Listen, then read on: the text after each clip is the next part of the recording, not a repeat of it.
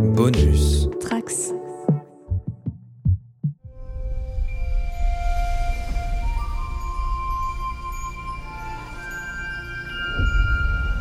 Bonjour à tous les trekkers et trekkies de toutes sortes, je suis le commandeur Guigui et je suis ravi de vous accueillir à bord de la station du Cadran Pop, le podcast sur Star Trek écoutable dans toute la galaxie et sur toutes vos applications de podcast via le flux du coin pop. Alors ça y est, nous y sommes, ce neuvième épisode est la première partie du final de la saison 3 de Star Trek Picard, mais aussi de la série dans son ensemble. Alors si tout n'est pas totalement réussi dans cette saison 3, bah, on peut dire qu'elle s'en sort plutôt bien, alors du coup on croise les doigts pour que ce final ne foute pas tout en l'air. Engage. The outcome of this entire conspiracy was intended for this moment. They're gonna blow us out of the water. We have to try. The fleet is trying to commandeer our systems. They're shutting us down. We're out of time. We need to get off the Titan before it's too late. Incoming! We'll cover you! I've never been so happy to see so many wrinkles. Working.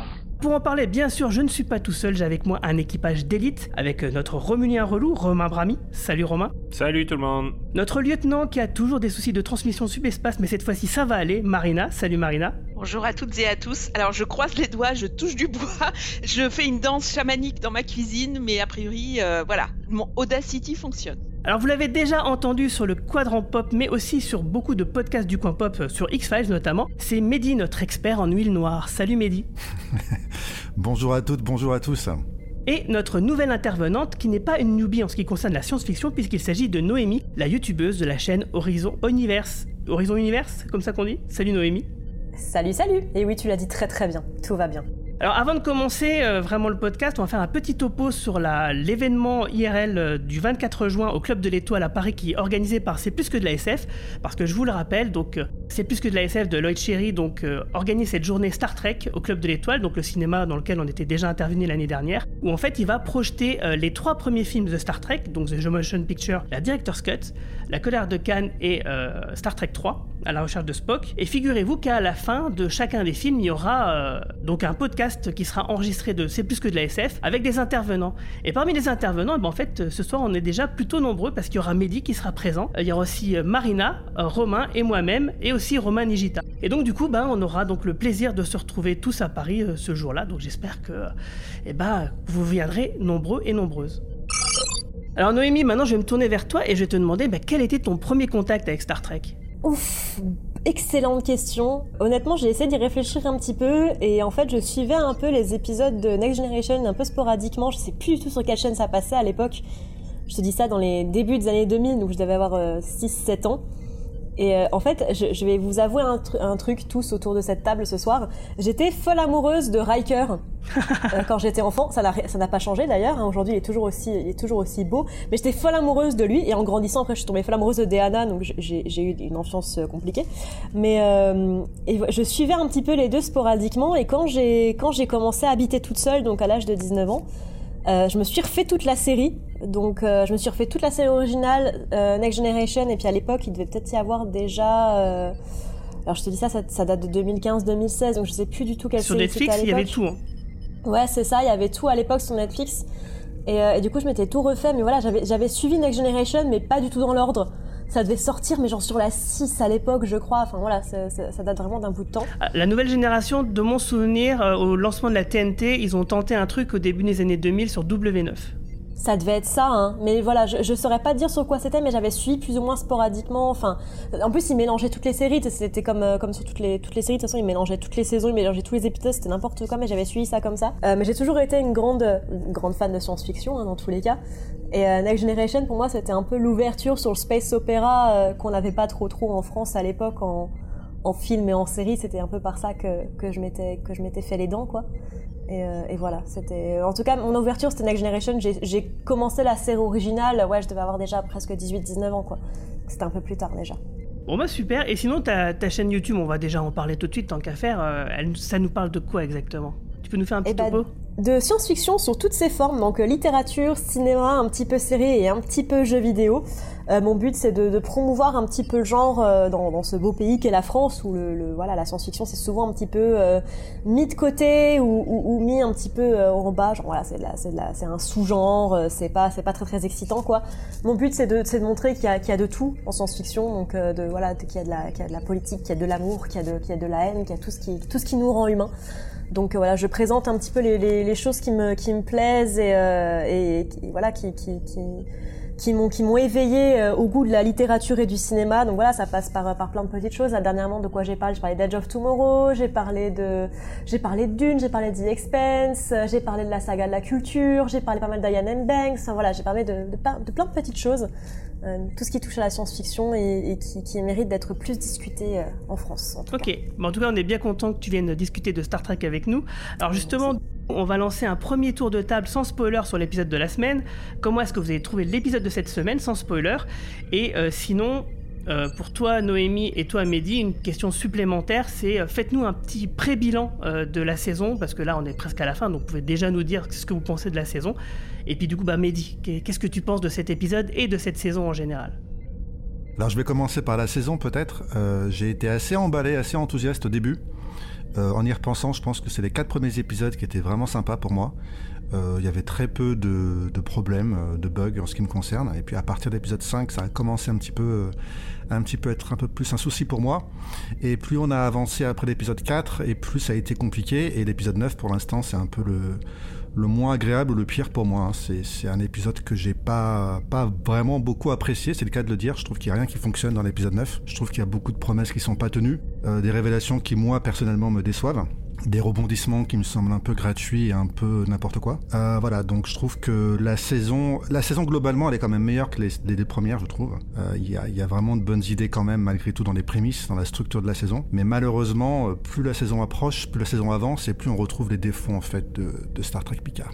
Voilà. Moi alors par contre, j'ai adoré cet épisode, j'étais à fond. Je dois dire que tous les, au début, euh, bon, la, grosse révélation, je dois dire, bah, j'étais un peu déçue, mais en fait, après, c'est allé crescendo. Il y avait même de, je reconnais qu'il y avait peut-être des trous de scénario et tout ça. La série me parlait tellement, j'avais l'impression qu'elle s'était pour le coup téléchargée dans, mon cerveau. Elle caressait toutes mes zones de plaisir en fait.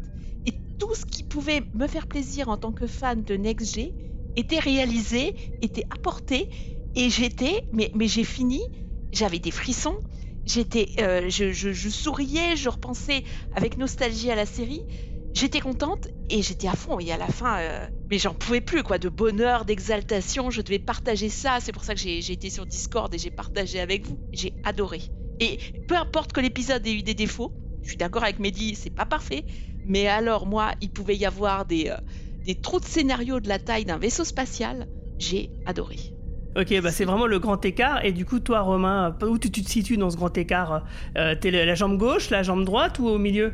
Alors moi, il n'a pas caressé toutes mes zones de désir, qui sont pourtant, j'en suis sûr, moins nombreuses que celles de, Marina. Toutefois, euh, je, l'ai vu deux fois l'épisode, et, la première fois, j'étais tellement, tellement en colère en fait que ça m'a quand même pas mal gâché, euh, gâché l'épisode, euh, en colère à cause de la révélation qui intervient au tout début d'épisode et qu'on a attendu pendant, je sais pas, huit épisodes peut-être, euh, six. Ça m'a, ça m'a vraiment, vraiment agacé. En le revoyant, je l'ai un peu réévalué, mais je trouve quand même qu'il y a des des trous scénaristiques qui non seulement sont béants mais qui sont tellement facilement évitables que qu'ils en deviennent impardonnables en fait. Et ça m'a quand même euh, ouais, j'étais vraiment en colère hier, je le suis moins aujourd'hui donc c'est bien finalement c'est bien que je regarde les épisodes le jeudi matin et qu'on enregistre le vendredi soir. Mais quand même euh, excessivement déçu par l'épisode mais aussi finalement par euh, par Matalas et cette équipe créative auquel j'ai pas mal cru et qui finalement comme là c'est bien dit Mehdi retombe finalement dans les travers habituels de l'ère Kurtzman et de Star Trek Picard. Ok. Et toi, Noémie, donc euh, la saison dans son ensemble et l'épisode de la semaine Alors, la saison dans son ensemble, pour moi, c'est la meilleure des trois, hein, mais je pense que je, je, casse pas la baraque en disant ça. Hein, je pense pas que je, donne une opinion controversée. Euh, après, moi, moi, de tout Star Trek, c'est Next Generation qui me fait vibrer le plus, hein, parce que c'est par là que j'ai découvert le truc et parce que c'est ce qui me parle le plus en tant que fan de science-fiction et de space opéra. Maintenant, l'épisode, pour moi, il est bon, mais il est pas bon en tant que tel, il est bon par rapport au reste. Et je pense que c'est une distinction importante, c'est-à-dire que, en fait, le, mis à part le dernier épisode que moi j'avais trouvé bon, notamment parce que voilà la conversation entre Riker et Deanna, on n'en reviendra pas dessus, mais les trois derniers épisodes, ils étaient, oubliables, ils auraient pu être mis ensemble. Là, cet épisode-là, il est bon parce que enfin on avance. parce qu'enfin on a un enjeu. Alors oui, il n'est pas parfait, mais comme la série Star Trek n'est pas parfaite, comme Star Trek en règle générale avec un grand S et un grand T n'est pas parfait, mais enfin on a quelque chose à se mettre sous la dent et enfin le scénario avance. Rien que pour ça, je pense qu'on peut lui donner un petit, euh, un petit, un petit pouce bleu quoi. Enfin on a, on a des enjeux qui, qui, qui, voilà, qui, on a l'impression d'avancer un peu dans l'histoire parce que là ça fait quand même trois ou quatre épisodes où on a l'impression d'avoir le même épisode mais mis bout à bout quoi. Donc, pour ça, moi, je voilà, il, il touche pas toutes mes zones de plaisir, euh, mais Cette expression il va en, rester. hein. il en titille certaines parce que je me suis dit ah enfin il se passe un truc. Enfin, je j'ai pas l'impression de voir le truc en boucle, ce qui fait quand même plaisir, je pense. Mais je comprends l'avis de Mehdi, honnêtement. Mais voilà. Bon bah en tout cas, euh, moi c'est difficile de me positionner euh, là-dessus. Moi je serais, je suis plutôt de l'avis de, de Romain. Euh, je suis à mi-chemin, on va dire, entre Romain, Marina et Noémie. C'est-à-dire que j'ai vraiment beaucoup aimé l'épisode. Euh, et que, euh, comme Marina, en fait, j'avais pas vu le trou scénaristique qui est pourtant gros comme une station spatiale. Et une fois, parce que en fait, l'épisode m'a plu, hein, tout simplement. Et une fois que Romain m'en a parlé sur le Discord, je n'ai pensé plus qu'à ça. je me suis dit, mais merde, il a raison, c'est vrai ça. Donc on va en parler tout de suite dans la zone spoiler, mais juste avant, je vais quand même préciser, on parle souvent d'un Discord, mais et on me pose la question, mais est-ce qu'on peut venir à ce Discord? En fait, non, c'est un Discord qui est interne à- au cadre pop qu'on utilise pour s'organiser, justement pour l'organisation des podcasts. Donc voilà, si vous voulez interagir avec nous, n'hésitez pas à nous écrire sur le site podcast.lecadrepop.fr. Parenthèse euh, étant close, eh ben, c'est le moment de rentrer dans la zone spoiler. Red alert! Computer, lights? Is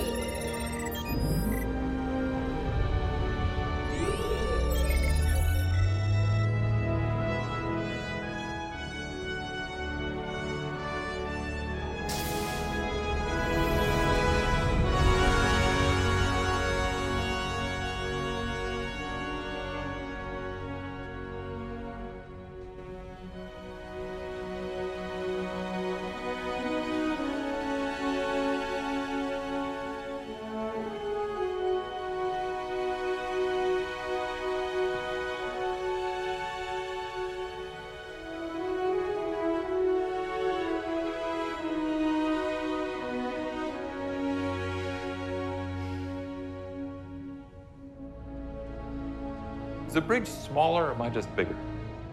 No, she's exactly as she was. I preferred the weapon systems on the E. Additional phaser arrays, torpedo. Worf. She is perfect, Geordi.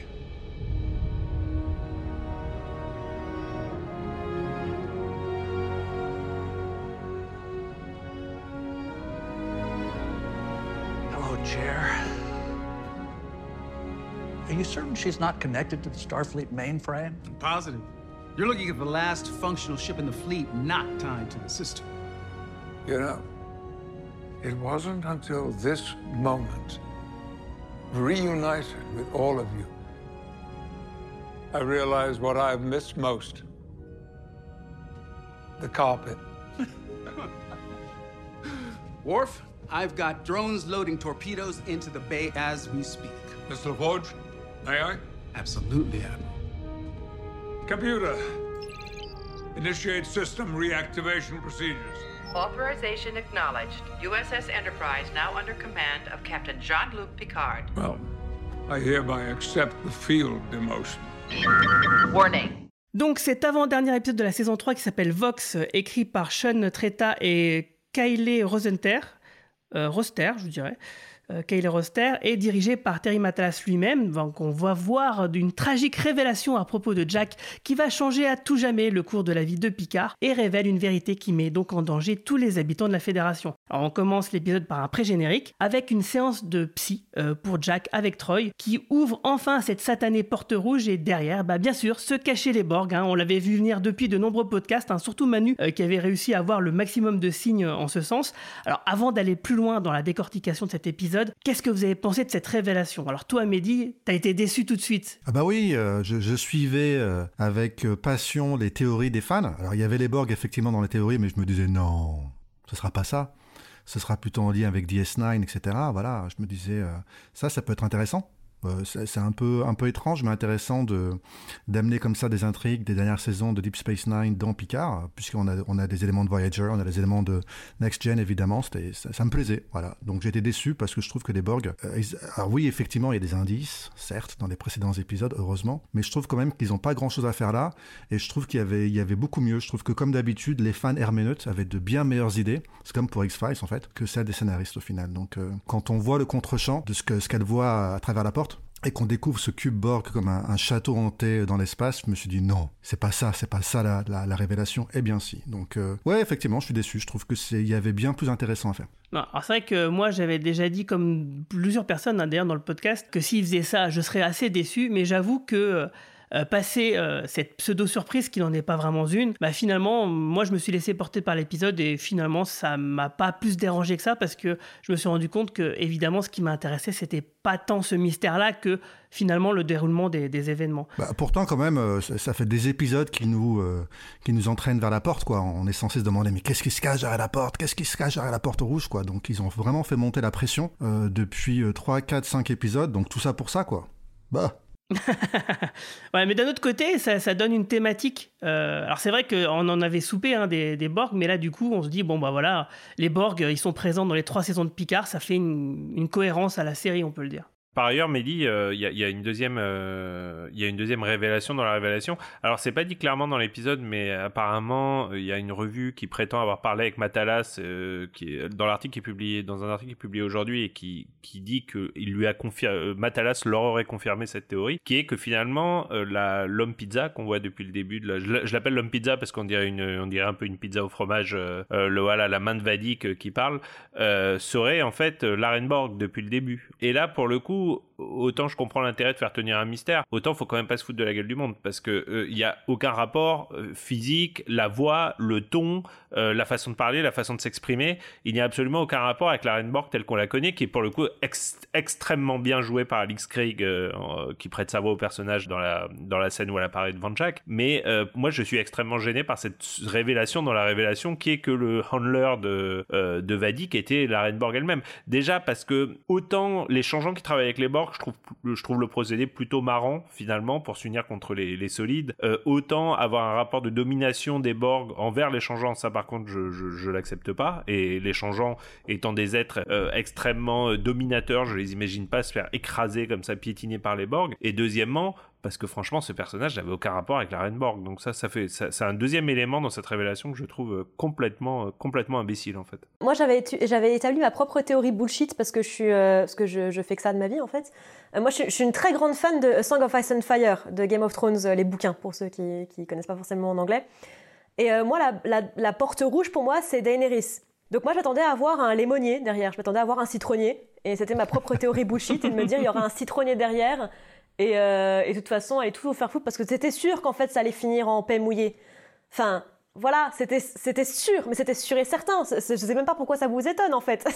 Moi, moi, mon truc c'était bien sûr que c'était les Borg, mais évidemment que c'était les Borg. Mais qui ça surprend que ce soit les Borg C'est peut-être de la merde, mais qui ça surprend? Qui? Ça surprend Mais c'est clair, Noémie, et je t'aime. Parce que, effectivement, Moi moi aussi, quand on parlait de la porte, j'ai tout de suite pensé à Daenerys et de la, de la porte derrière laquelle se trouve ce citronnier, tout ça qu'elle attend pendant tous les bouquins. Et j'arrêtais pas de penser à ça. Et je t'aime rien que pour la référence. En plus, Merci ils font une référence. On est connectés, je le sens. Ils font une référence parce qu'à un moment donné, il dit Je dois pas regarder en arrière. J'étais là, mais putain, ils font une référence directe à Ouais, Daenerys. Et j'étais là, mais est-ce qu'ils l'ont fait exprès ou pas? Et c'est pour ça, moi, je m'étais fait ma propre petite théorie bullshit et j'avais personne à qui en parler parce que je suis seule. Mais, euh, mais j'étais. Quand ils, est ils, donné, ils en On font une référence et j'étais là, mais. Putain, ils lui font dire la phrase de Daenerys et je me suis dit, mais si, s'ils foutent un putain d'arbre derrière cet arbre, je. je, je, je Bah, il y en a un d'arbre d'ailleurs. Il y a Mais l'arbre pourpre euh, d'une planète euh, que Jack cite quand il était enfant. Oui, donc euh, voilà, ils mettent. C'est c'est canon, Game of Thrones et, et- et Star Trek sont dans le même univers, voilà, c'est canon. c'est- Mais en tout cas, c'est vrai que Kurtzman, il avait quand même comme référence euh, Game of Thrones au lancement de, de Discovery. Donc, euh, Oui, enfin, la nudité, la violence et les morts violentes en ont en moins. Parce que là, on est quand même d'accord, Noémie, qu'il n'y a pas beaucoup de sexe, il n'y a pas beaucoup d'inceste. Eh ben, on devrait mettre Jack à poil, je suis sûre que ça ferait venir les gens. Voilà. De la nudité dans Star Trek, je sais même pas si ça existe. On a, eh, oh, euh, on n'a pas tous rêvé d'une scène entre Deanna et Riker, euh, et ou entre Deanna et Worf? Si. Il y a des si, fanfictions si. Ah bah, moi, j'ai pas mal fantasmé sur les deux. hein. peut-être à la différence de Mehdi, euh, je trouve que c'est mal fait. Je trouve pas que la, je trouve pas que la révélation, euh, je trouve pas que ça manque de sens. hein. En, vrai, c'est la seule. euh, Je l'avais dit dans ma pastille euh, la semaine dernière d'ailleurs. En vrai, c'était la seule. Tu t'as raison, hein, Noémie. C'était la seule révélation qui faisait du sens. À partir du moment où il y avait une connexion avec Jean-Luc Picard. Moi, je veux bien les Race et tout. Évidemment que j'aurais été content de. Enfin.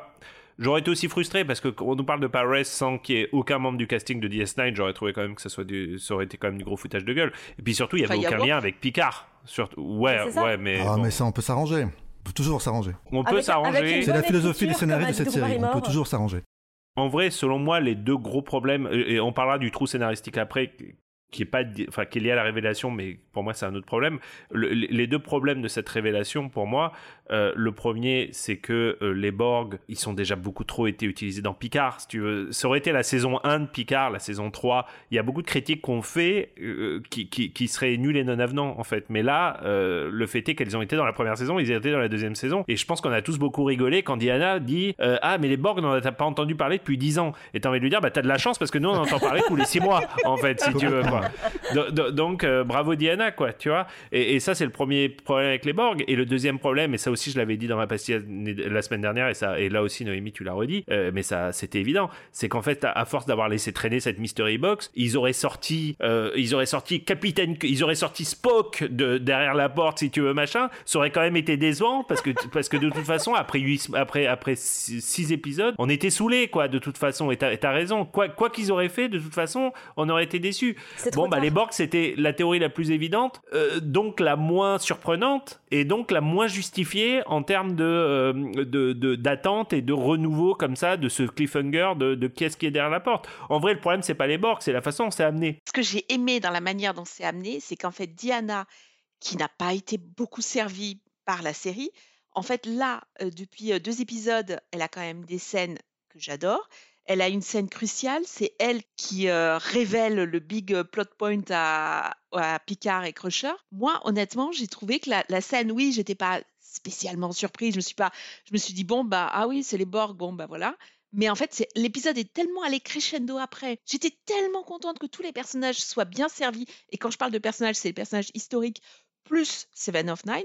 Que en fait, euh, bah, j'étais, euh, enfin, c'était vraiment, ça allait crescendo dans l'extase euh, et, le, et le contentement d'une fan de la de la série. Ouais, mais, mais même là-dessus, je, te rejoins pas, Marina, parce qu'il se passe tellement de choses dans cet épisode. Si tu veux, il est tellement riche et il y a tellement de choses à raconter après avec Frontier D, euh, la prise de contrôle, l'évacuation, le moment où ils vont chercher. Enfin, je vais pas raconter tout l'épisode parce qu'on va en parler, mais que finalement, t'aurais. ra- Enfin, je veux dire, on s'est tapé l'épisode 6 et 7 où il se passe ou 7 et 8 pardon j'ai un petit doute 7 et 8 où il se passait absolument rien quoi. Où, où ils nous ont passé deux épisodes à rien nous raconter. Euh, je veux dire cette révélation euh, euh, ils auraient pu la faire il y a trois épisodes. Et à la limite ça aurait fait beaucoup plus de sens scénaristiquement à cause de ce plot point dont on va parler tout à l'heure Complètement. Parce qu'en plus, il aurait quand même fallu, il faut quand même un peu développer, quoi, les Borg, pourquoi, comment, etc. Or, il reste plus qu'un seul épisode pour, pour le faire, ce, qui veut dire qu'ils vont pas le faire. C'est clair. Et moi, j'ai trouvé ça au contraire dans la richesse de cet épisode. C'est pour ça que euh, j'ai dit que je l'ai vu deux fois et que j'ai quand même révisité. Il y a plein de trucs cool dans cet épisode dont on va parler. Mais, mais moi, je trouve que c'est en trop, si tu veux. C'est un boulet au pied de cet épisode, cette révélation qui intervient maintenant et qui intervient beaucoup trop tard, quoi. C'est c'est vraiment à se demander. On en a beaucoup parlé avec Guigui. Et, et ça, on le saura peut-être jamais, ou peut-être qu'on le saura, je sais pas. Mais c'est vraiment à se demander s'il n'y a pas eu des, des. Et je veux pas défendre, je veux pas dire c'est Kurtzman le méchant face au gentil Matalas et tout. Mais tu te demandes quand même si la saison n'a pas été remontée, s'il n'y a pas des choses qui ont été repoussées par derrière, machin truc, bidule. Parce que c'est bizarre. Enfin, je trouve, je trouve la narration vraiment étrange, en fait. Je te le disais justement en off, euh, il y a quelqu'un qui m'a dit que sur un podcast qui était payant euh, via un Patreon, etc., il y avait une source de la production. Alors bien sûr, tout ça, ça à prendre avec des pincettes parce que c'est que des on-dit hein, finalement, euh, qui disait que Kurtzman était intervenu sur les derniers épisodes de la saison. Voilà, maintenant, euh, c'est quelque chose qui a été dit il y a deux mois. Non mais attendez, est-ce qu'on parle là de la saison 3 ou de cet épisode que moi je vais voir et revoir et toujours avoir les mêmes frissons? Je le sais déjà, rien qu'en voyant l'épisode. Les deux derniers, le, enfin le, dernier, peut-être que je le reverrai juste parce qu'il amène à celui-ci. Mais c'est vrai que les deux autres, à la rigueur, je les reverrai jamais. Je m'en foutrais royalement parce qu'ils apportent rien.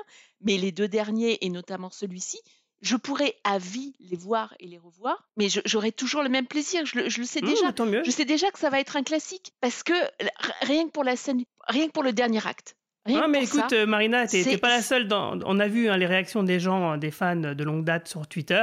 Il y a beaucoup de gens qui pensent comme toi. Bon, après, il y, a- il y a quelques gens qui sont un peu plus critiques. Alors, il y a ceux qui, qui trouvent que toujours tout est toujours tout nul, etc. Et puis, bon, bah, entre les deux, il y a nous où, on, où on- quand même, on a un, un tableau avec les pour et les contre. Et quand même, on croise quelques coches euh, sur le tableau des contres. hein. notamment la scène qui suit, où euh, il y a Picard qui décide d'aller expliquer la situation à Jack, avec tout ce que ça implique, alors qu'il aurait mieux valu que ce soit Beverly et qui lui annonce, parce que Picard, c'est vraiment le pire père du monde, quoi. C'est genre, non, non, mais laissez-moi lui annoncer moi-même que je puisse tout faire foirer, euh, parce que c'était pas compliqué, hein, finalement, pour Picard de rassurer Jack. En gros, Jack, il, prend ça comme un coup de massue, mais Jack, il demande à être rassuré par Picard, et Picard, il lui dit, non, mais tu sais, euh, les protocoles de Starfleet, euh, blablabla, t'es dangereux. Alors que Jack, il attendait juste que tu lui dises, t'inquiète pas, euh, oui, t'es quand même mon fils, euh, ça va aller. C'est- Jack, il attendait que ça, et Picard, il lui balance que des conneries, et du coup, Jack, il se met en colère, et il se casse. C'est, je veux dire, Je vais tout est là. dans l'asile de fous sur Vulcain. C'est n'importe quoi, Mais vraiment, c'est. Vous avez jamais connu des vrais, des vrais vignerons, vous hein? Ça, c'est typique d'un c'est typique d'un vigneron d'Arbois, ça. hein. Moi, je vois qu'un, je vois qu'un franc-comtois classique. hein.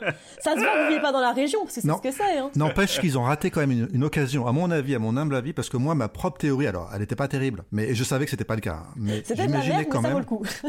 j'imaginais quand même que derrière la porte, on allait voir peut-être la, la, la mère de Picard, parce que moi, ça me rappelle la saison 2. Oh. Avec les flashbacks de Picard, qu'est-ce qui se cache derrière la porte dans la cave, la fameuse cave. Donc du coup, euh, et là je me dis quand même ça aurait pu être intéressant par rapport à la relation entre Picard et son fils. Si en fait le fils c'est fou en fait, si peut-être il a la même maladie mentale que la mère et que ça a un rapport avec tout ce qui est en train de se passer. Du coup, du coup ça aurait pu donner quelque chose un peu à la Game of Thrones d'ailleurs, un, un rapport comme ça familial. euh, euh, Incestueux, compliqué. pervers. Il n'y a pas assez de baisse dans, dans Star Trek pour, pour euh, justifier ça. ça va pas. C'est vrai ils sont pas assez consanguins, ça manque un peu. Non. Après, il, voyage dans le temps, il couche avec sa grand-mère, comme ça, il y a Bah, je sais pas, mais euh, il y of avait quelque chose à faire parce que là, ça faisait un vrai lien avec la saison 2, J'achète voire direct. avec la saison 1. Ça, ça, ça nous rappelait pourquoi la série s'appelle Picard à la base quand même. Euh, voilà quoi. Puis, le coup de la porte, qu'est-ce qui se cache derrière la porte? Je suis désolé, ils nous ont déjà fait le coup dans la saison 2, donc je me disais soit c'est une redite et c'est mal, soit en fait c'est un développement de la saison 2 et c'est super. Bah, en fait, la, la porte, elle arrive, elle arrive à un moment bizarre. Soit elle aurait dû être beaucoup plus filée, mais c'est genre sur deux saisons.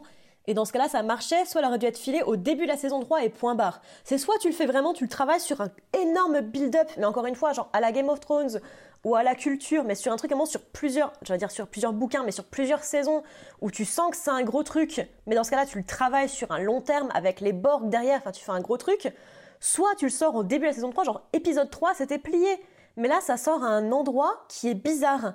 Ça marche à l'écrit, mais ça ne marche pas à l'oral. C'est exactement ça le problème avec plein de séries feuilletonnantes aujourd'hui, y compris Star Trek. Ils essaient d'être feuilletonnants, mais c'est quand même Babylon 5 qui avait quand même euh, enseigné la leçon que personne n'a retenue. Il faut prévoir le coup plusieurs saisons en amont, quoi. Je dis pas qu'il faut prévoir chaque détail, chaque épisode. J'aurais dit X-Files, mais- liberté, etc. Mais quand même, Picard aurait quand même eu une autre ampleur. En plus, c'est que trois saisons 10 épisodes à chaque fois. S'ils avaient eu un minimum quand même de, de, sur les trois saisons, sur les 30 épisodes, quoi. Ou alors, Mehdi, euh, permets-moi d'être encore plus ambitieux. Tu ne fais pas de mystery box du tout. Parce que tu peux encore raconter des histoires sans mystery box. C'est pas impossible, en fait. hein. Ça a été fait pendant à peu près 100 ans d'histoire de la télévision et du cinéma, quoi. Euh, moi, je comprends pas cette génération de scénaristes. Je comprends plus, en fait, si tu veux. Je, n'arrive plus à les comprendre, en fait, quoi. Ils ont pas Ouais, mais il y a plein de façons de le faire. Si, mais de toute façon, c'est évident que le- le- cet épisode-là et la saison et même la série, elle mise pas du tout là-dessus. Elle mise sur la- le facteur nostalgie. Il y a plein de gens qui adorent l'épisode 9 parce qu'ils jouent à fond à 150% à la carte nostalgie. Oh, le vaisseau. Oh, il y a des membres de l'équipage. Oh, ils se font des petites répliques, on adore et tout. Voilà, c'est ça qui plaît, c'est ça que tout le monde attend, enfin, les, les fans attendent.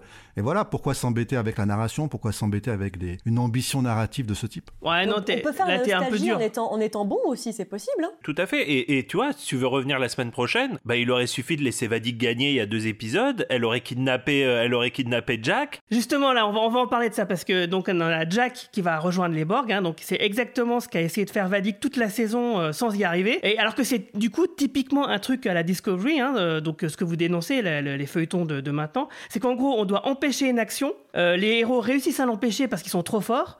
Mais parce que c'est les héros, mais en même temps, il faut quand même pas empêcher que ça arrive d'une manière détournée, parce qu'il faut que ça arrive pour que l'histoire se déroule. Donc c'est un écueil complet de ce, type de narration en feuilleton, hein, où il faut créer des étapes pour remplir les épisodes. Donc on réussit, mais en même temps on échoue. Euh, c'est, c'est- ça, et du coup, ça crée donc le gros trou scénaristique dont Romain va nous parler parce qu'il trépine d'impatience depuis euh, ce matin. Quoi. Vas-y, Romain. Bon, bah, enfin, je pense que vous l'avez tous compris, mais, mais en fait, ce qui se passe, c'est qu'en effet, comme l'a dit Guigui, le, le plan entier de, de l'alliance euh, Dominion-Borg reposait sur Jack, puisqu'on comprend dans cet épisode, d'ailleurs, je, pour le coup, je trouve l'explication très bonne, que Jack est un émetteur, etc., etc. Donc, euh, quand l'épisode de 8, 9, pardon, commence, leur plan a échoué, donc euh, Jack n'a pas été capturé, et donc, au moment où l'épisode commence, il y a plus de plan. C'est fini, en fait, si tu veux. La saison est terminée, en fait. Et, le seul moyen de redémarrer la saison, c'est qu'en effet, Jack se rende. Donc, pour que Jack se rende, ils te font le, le counseling de, Diana, là, qui ouvre la porte, machin, truc bidule. Ensuite, cette scène abominable avec Picard. Donc, il faut bien comprendre que finalement, si Troy ne fait pas sa, session de counseling, la saison est terminée. Le plan des, Borg et des Dominions s'arrête là. Le son n'allait pas faire de thérapie, quoi. Le, voilà. N'allez pas chez votre psy. Et, et- et- mais c'est quand même lamentable. C'est- d'autant plus lamentable que c'est injustifiable. C'est-à-dire que, euh, comme tu l'as dit, euh, on, a passé on a passé la saison entière à voir des gens qui veulent capturer Jack et qui n'y arrivent pas. Ils ont eu 50 opportunités de faire kidnapper Jack, dont une, il y a, il y a ben, l'épisode dernier, hein, si je dis pas de bêtises, Bah, l'épisode 10 avec minutes Vadik avant, qui ouais. meurt, euh, 10 minutes, à- littéralement 10 minutes avant. Donc, à quel moment ils se sont pas dit, bon bah là, faut qu'ils perdent en fait. Et, et ce, qui est, ce, qui est- ce qui vous me direz est aussi un cliché scénaristique. Hein, pas de, perdre, de, c'est de- perdre. Oui, mais, mais en fait, euh, si tu regardes la plupart du cinéma des années 80 et 90, c'était le- c'était comme ça que ça se passait. Tu perdais, puis tu gagnais. Bah, L'Empire contre-attaque. L'Empire contre-attaque, ils perdent pendant tout le. euh, Mais l'Empire contre-attaque au sein de la trilogie Star Wars, mais, mais au, au- au moment de Star Wars, quand ils attaquent l'étoile de la mort, euh, ils, ils ratent, ils ratent, ils ratent, et tout le monde croit qu'ils vont échouer, puis finalement Luke arrive, il use the Force et il gagne. Bon, ok, c'était pas super innovant, mais c'était quand même vachement plus logique en fait de, de kidnapper Jack. Et en plus, ça donnait une vraie motivation au- à l'équipage de continuer. On va chercher Jack, on va retrouver Jack. Et là, ils arrivaient à Frontier Day, puisqu'ils savaient qu'il y avait un lien entre Jack et Frontier Day. Et c'était, et et ça y est, les wagons étaient rattachés. C'est ça qui me rend fou, c'est que c'est tellement simple en fait. Enfin, Tellement je veux dire, évident. c'est tellement évident en fait. Il y, a- il y a rien de. euh, c'est pas genre ah ouais, c'est un briquet machin. Ok, on a des théories de fans des fois euh, euh, qui sont qui sont super compliquées et tout, mais, mais là. C'est injustifiable. Je suis Bah, en désolé. fait, si, la, la seule justification pour moi, c'est de donner la fameuse scène de Troy euh, en psychanalyste que Marina attendait. C'est la seule vraie raison acceptable que je vois qui est extra-diégétique hein, euh, de, de production. C'est bah, il faut donner une scène à Troy parce que les fans attendent une scène avec Oui, Troy. mais elle et aurait voilà, pu être bien faite aussi, Non, non, cette non. scène. euh, les, les- les- les fans, ils attendaient ça de, déjà dans la série, ils attendaient ça après dans les films. Là, on nous l'a enfin donné euh, à la fin de, de la série, tant mieux. Enfin, on aurait mais la- dû, la- la elle scène aurait avec dû être mieux Riker servi suffisait. bien avant. La scène avec pu le Riker faire avant. suffisait pour ça. C'était Oui, suffisant. avec Riker. Et puis Bah t'aurais ouais. pu faire la scène avec euh, avec euh, avec Sirtis, avec euh, avec Troy, et, et, et que ça soit la raison qui fasse que, que finalement euh, Jack décide de se rendre auprès de Vadik, ou qui fasse que ça affaiblit Jack et que à cause du fait qu'il soit affaibli, Vadik arrive à le capturer. Enfin, il y avait, enfin, c'est pas du tout incompatible les deux théories si tu veux. Mais là, la façon dont c'est fait, enfin, je, je, enfin, en- encore une fois, je vous répète, quand l'épisode commence. La saison est terminée. Alors Il y a attends, pas- il y a- pour, il y a pour pas de- il y a atténuer pas ça quand même, quoi. attention, parce que euh, finalement, ils pouvaient très bien refaire leur plan plus tard, à un moment donné où ils capturent euh, Jack, euh, je sais pas, un mois, un an plus tard, peu importe. C'est simplement que le Frontier Day, c'est euh, le moment optimum, le plus efficient pour que le plan fonctionne. Mais le plan pourrait très bien fonctionner à un autre moment. Mais Oui, ça, n'empêche pas. quoi. Enfin, Voilà, c'est ça. Là, c'est c'est simplement qu'effectivement la coïncidence qui fait que Jack pète un, pas un câble euh, pile à l'heure qu'il faut pour euh, que le plan euh, d'origine des Borg fonctionne, c'est ça qui est gros à, à avaler en De fait. toute façon, justement, effectivement, il y a un gros problème déjà à la base. Qui va rassembler tous les vaisseaux spatiaux de sa fédération, de sa flotte au même endroit, au même moment? Quel, quel amiral, quel général dans l'histoire humaine a fait un truc pareil? C'est une Les mecs dans Star immonde. Wars 7 C'est absurde. C'était de la merde. Mais La- ils l'ont fait dans Star Wars Shelby, 7. apparemment. Faut qu'ils arrêtent, hein Quand Oui, est-ce oui, oui. qu'ils apprendront la leçon? Jamais, c'est pratique pour les scénaristes. Ils ont fait pareil voilà, dans Game non, of Thrones saison dès- 8. dès- Il y a aussi cette, début, cette un histoire que les vaisseaux soient tous connectés. Et euh, bah, justement, visiblement, les événements de la fin de la saison 1 de Prodigy, bah, ça leur a pas servi de leçon en fait, hein, parce que c'était à peu près la même chose. Et finalement, du coup, bah, ils se sont dit, bah tiens, on va continuer comme Bah, ça. ils ont fait ça dans Galactica en 2003, c'est comme ça que toute l'humanité a été terrassée, mais euh, apparemment, ils Ah, justement, là, ouais, tu, tu, tu me spoil un peu une blague que j'avais préparée pour la fin où je disais que Jordi allait leur présenter euh, l'USS Galactica au lieu de l'USS Enterprise Oui, D, ça mais- aurait été énorme ça. Mais C'est euh, un peu et en ça, fait, c'est on se demande qui est le designated survivor parce que là forcément ils ont ils ont mis quelqu'un à l'abri et qui va prendre les rênes de la fédération et de l'émirauté, non? C'est une opportunité en or. Peut-être que Kiefer euh, va, va ressurgir comme le, le nouveau président. Il pourrait, ça part tellement, ça part tellement en live de toute façon cet épisode que tout est possible, je crois, dans l'épisode. oui, mais oui, mais c'est ça. Mais ça. En fait, je pense qu'il faut, il faut, il faut pas chercher le réalisme, il faut pas chercher le, la crédibilité. Je pense qu'il faut juste La cohérence, par contre, ça pourrait être pas mal. le regarder. Oui, mais attendez. La co et quoi? Moi, je me force à me taire, Guigui, parce que je pourrais faire sauter ton. Parce que là, j'ai envie de dire un truc sur la fin, euh, mais je me retiens. euh, Ouais, re- retiens-toi encore deux 5 mains. minutes, on va, on va y arriver très vite. Simplement, on parle de cohérence. Alors, c'est vrai qu'au niveau de la, de la forme, euh, parce que finalement, c'est une- c'est de l'écriture, quoi. C'est la, formellement, euh, euh, c'est le contenant de, de- bah, des idées euh, qui est, qui est mal branlé, mais les idées elles-mêmes, elles sont pas mal. Parce que finalement, quand on découvre la nature de Jack avec le plan des Borg, le syndrome de Picard qui n'était pas vraiment la maladie diagnostiquée par Beverly à la fin de la nouvelle génération, mais un code ADN des Borg qui était laissé euh, là pour une autre fonction et avec un effet d'opportunité avec la naissance de Jack a donné lieu à la conspiration de cette saison 3, bah, c'était quand même pas mal comme idée. Ça, c'est grave cool, mais c'est Ouais, mal ouais, ça j'ai adoré. ce Avec cette histoire de, de bout d'ADN qui est transféré euh, chez tous les gens euh, via le téléporteur, c'est une super idée. C'est hyper cyber. Non mais c'est hyper mais cyberpunk. C'est Mais hyper carrément. neuromancer. C'est oui, c'est du William Gibson mais en space opéra. C'est Oui, mais en grandiose, fait, mais c'était, c'est mal fait. c'était, c'était une explication, des explications tellement express à chaque fois. Il racontait ça en, en 30 secondes, même pas à 30 secondes, je suis généreux. En 15 Oui, mais secondes, boum, boum, boum. Ah oui, donc c'est ça. Ah, donc tous les gens Oui, mais qui ont en dessous de l'idée 25 ans base, vont muter dans, la- le- dans les le- secondes le qui virus, viennent. Boum. Le virus humanitaire, c'est une putain de bonne idée. Les mecs en, en cyberpunk, ils, branlent- ils se branlent sur ça depuis les années 80, c'est magnifique. Mais ça a été mal fait. Mais c'est, mais c'est, du neuromancer en boîte, c'est génial. En plus, tu as d'autres idées, tu vois, par exemple, le fait que euh, ex- nous explique dans la franchise que l'histoire du golem, euh, qui finalement devrait rendre tout le monde immortel, hein, il y a que Picard euh, chez qui ça a fonctionné, bah peut-être que ça n'a fonctionné que parce qu'il avait ça, justement. Bah Donc oui. en fait, il y a plein de ramifications que Matalas a faites qui sont plutôt cohérentes et qui se soutiennent les unes les autres et finalement ça fonctionne. Que les changeants font travailler avec les Borg qui sont finalement bah, deux collectifs. quelque part euh, pour niquer tous les autres ça aussi ça a du sens enfin et le seul truc qui, qui, euh, qui pêche et qu'effectivement du temps d'antenne aurait dû être consacré à ça c'est qu'on nous montre l'origine de l'alliance des Borg avec euh, le collectif qu'on en sache plus Non mais de la attends, tu chronologie des, événements Quand tu de nous expliques, c'est il mis y a un plan qui nous montre les gènes des Borg qui ont été insérés comme ça dans, dans, dans tous les gens, etc. Et on nous explique juste après, ah, mais c'est uniquement les gens en dessous de 25 ans qui vont muter. Et là, boum, t'as un plan sur les membres de l'équipage qui sont en train de muter en 15 secondes. Et hop, ils sont tous devenus Borg, et hop, la bataille finale commence. What? C'est pas le principe qui est mal fait, c'est la réalisation. Ah, mais en complètement, c'est l'exécution, intéressant comme point. L'idée, elle est quand même bien. Et Mehdi, tu sais que moi, quand j'ai vu l'épisode, j'ai pensé tout de suite à toi, à l'âge de cristal, au bouquin que tu es en train d'écrire et au fait que les, les, les seniors ne sont que rarement représentés dans la SF, que là, pour C'est le pas coup, vrai ce sont les seniors. Pardon. Non, non, c'est et qui sont quand même très rarement représentés. Et là, pour le coup, c'est eux qui sauvent la save the- euh, they save the day. Donc, euh, franchement, là, quand, quand euh, le, le turbolif s'ouvre et qu'ils se retrouvent face à face tous là, les, les, les, les petits vieux là avec leurs rides et que euh, le, je crois que c'est Diana qui dit j'ai jamais été contente de voir autant de personnages ridés. Mais c'est mais c'est génial comme réplique. Mais attendez, vive les seniors. Vive moi, moi déjà je suis senior. Euh, vive les seniors. Quoi vive euh, les mais seniors. qui n'importe quoi Marina qu'est-ce que tu racontes? T'es pas une senior enfin Bah si, parce que dès que tu as plus de 45 ans dans, dans cet Quoi Monde univers. du travail, tu es- c'est quar- monde du travail, 40 ans, c'est senior. hein. Ah ok Chez Pôle Ah, emploi, bon, à partir de 40 ans, t'es senior. hein.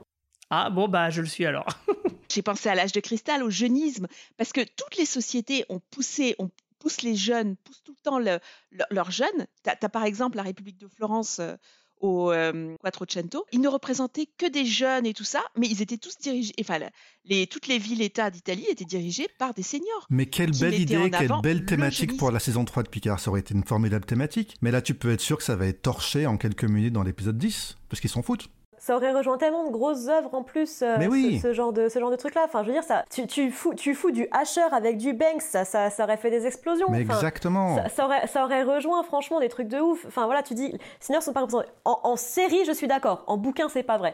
En, en série, ok. Mais en bouquin, enfin, le, le, le côté des vieux contre les jeunes, ça aurait rejoint le, le monde de la culture avec le monde de la politique d'Asher, ça aurait été fantastique. En fait, ce serait dans une dimension parallèle un Star Trek qui aurait un peu d'ambition euh, thématique. Scénaristique, Bah, qui serait pas là ouais. juste comme Discovery, c'est-à-dire une série d'aventures avec des rebondissements et surtout le facteur nostalgie. Regardez, ils sont tous de non, retour avec des cheveux blancs. L'aventure, Non, en plus, cool, on a mais l'aventure, ça peut, l'aventure, ça peut vouloir dire beaucoup de choses. Je suis pas d'accord. Il y a pas, il y a pas de dichotomie entre l'actionneur et le. Et, Non, et le- non, non, et j'ai pas dit qu'il y avait une dichotomie. J'ai dit que c'était le cas dans Star Trek, il y avait une totale absence de substance. Voilà, c'est ça que je suis en train de dire. Alors que ça aurait pu être, euh, ça aurait pu être présent. Il pourrait y avoir de l'action, de l'aventure et de la substance. Malheureusement, ils ont choisi de complètement éluder la substance. Il n'y a pas de moelle dans cette série, quoi. Bon, il y en a un peu plus que En tout cas, il y a un propos politique qui est très clair, c'est que Terry Matalas est pour la réforme des retraites. hein, de toute évidence. Bah, ça, pensé je ça pense. Cassez-vous, je pense les que- vieux Je pense que c'est clairement un coup de Macron qui a, qui a tout. C'est peut-être lui qui a saboté le scénario d'ailleurs, hein, ou je sais pas. Mais euh, ou non, mais moi après, honnêtement, je me suis beaucoup énervé avant, donc je vais, je vais me calmer un petit peu.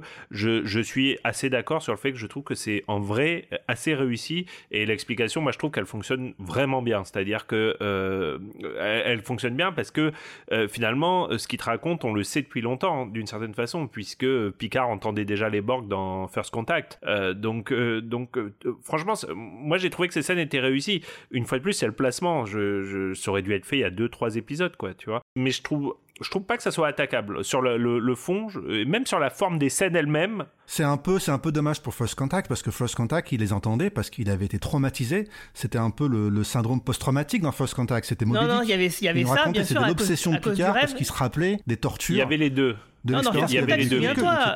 C'était- psychologique. Non, mais dis, dans- souviens-toi, dans, dans- First dans First Contact. Qui il les écoute. pas une pauvre Il- explication il les génétique. quoi. euh, Il a vécu quelque chose qui le hante, quoi. C'était très humain. Non, il y a les deux. T'as Il y a raison, il y a le hein. PTSD, mais il y a aussi, euh, il sait que les Borg arrivent avant même que l'amiral l'appelle au tout début de Et il sait même où il faut tirer exactement pour niquer le cube Borg. Ouais, tout à fait, c'est Ce vrai. qui il y était intéressant, en tout cas dans Premier Contact, c'était le fait qu'il était rongé par sa haine pour les, pour les Borg, parce qu'il se rappelait de ce qu'il avait vécu avec eux, parce qu'il était traumatisé, il était hanté par ça, et qu'il fallait qu'il surmonte ça. Donc, il y avait quand même une petite, euh, alors une thématique, je sais pas, mais il y avait quand même une petite. euh, Là, il y avait une très très grosse thématique, hein, ça c'était c'était- chouette, quoi. Voilà, il y avait- il y trucs-là. hein. Je me rappelle encore des scènes comme ça, des références à Moby Dick quand il défonce la vitre, etc. Ça m'avait frappé à l'époque, voire choqué de voir Picard furieux, quoi. De voir Picard rongé par la colère. C'était bien, ça. C'était J'en ai fort, c'était chialé intense. sur cette scène. Ouais, bah carrément, ouais, pareil. Et ben j'aurais bien aimé voir quelque chose de similaire. Ça, c'est de la bonne nostalgie, de, de ramener des scènes un peu denses et intenses. Il y a 10 épisodes quand même, quoi. Il y a 10 heures de, de série, il n'y a pas une scène qui m'a rappelé ça. Et c'est tellement dommage parce qu'en plus le public est présent pour ce genre de truc, tu vois. Non seulement parce que c'est Star Trek, mais parce que depuis il y a eu des séries comme un truc tout con. Il y a eu The Expanse depuis. Les gens sont prêts à avoir Et ce genre de truc. Non. Comment non? Non. C'est pas la même chose, mais The Expanse. Mais tu vois, il y a eu ça. Putain, il y, a eu, il y a eu une série de 9 bouquins. Les mecs, ils se sont dit, OK, on en fait une série de films. Déjà, de 1, voilà, c'est ce truc qui n'arrive plus aujourd'hui. Les, les gens sont prêts à avoir ça. Il y a eu une nouveau Dune. Il y a eu largement de quoi. Depuis, Ouais, mais c'est resté des- confidentiel. Attends, The, The Expanse, c'est resté confidentiel. Et ensuite, après la saison 3, ils ont, ils ont changé de, du, du diffuseur. Ils ont plus de budget. Ils ont plus investi. Et après, ils ont eu de gros problèmes. Mais les trois premières saisons, elles sont juste. Ils sont passés sur. Prime. Oui, mais non, c'était pas possible. c'est toujours, les- c'est toujours les auteurs qui étaient en, pro- en, en, en, en- en scénariste, tu vois. Enfin, le, le public, dans tous les cas, c'est- c'est la- c'est une des séries qui a le plus marché des années 2010, tu vois. Enfin, c'est c'est pas un truc qui a, été, qui a été foutu au feu, qui a été oublié. Il y a une. Ah non, The Expanse, non, non, attends, The Expanse, j'ai revu les trois premières saisons quatre ou cinq fois et avec le même plaisir et le même, la, même, euh, la même passion. Mais là, pour le coup, pour Picard, je pense qu'après euh, plus, de, plus de 30 ans, c'est, à un moment, il, y a juste, il, faut, faut juste écouter, regarder avec, avec son cœur de fan. Oui, je dis bah, pas on est dans autre chose. à hein. côté, c'est-à-dire que si c'est de la merde, bah, il faut le dire. Mais là, cet épisode, Ouais, je suis mais on peut désolée. pas, on peut pas, il y on peut avait pas des compter scènes- sur une, on peut pas compter sur une série que pour les fans. C'est comme Star Wars, les, trois nouveaux. On peut pas compter sur, euh, sur le relancement et le, le- le- un nouveau souffle. Non, mais il faut le par- il faut y parler. c'est pas possible. Oui, mais non, mais je sais. Mais à un moment, il faut juste parler aux fans. Et, et moi, je suis prête. Je, je suis prête à découvrir que l'un des personnages est un traître depuis euh, le début, ou que euh, je sais pas.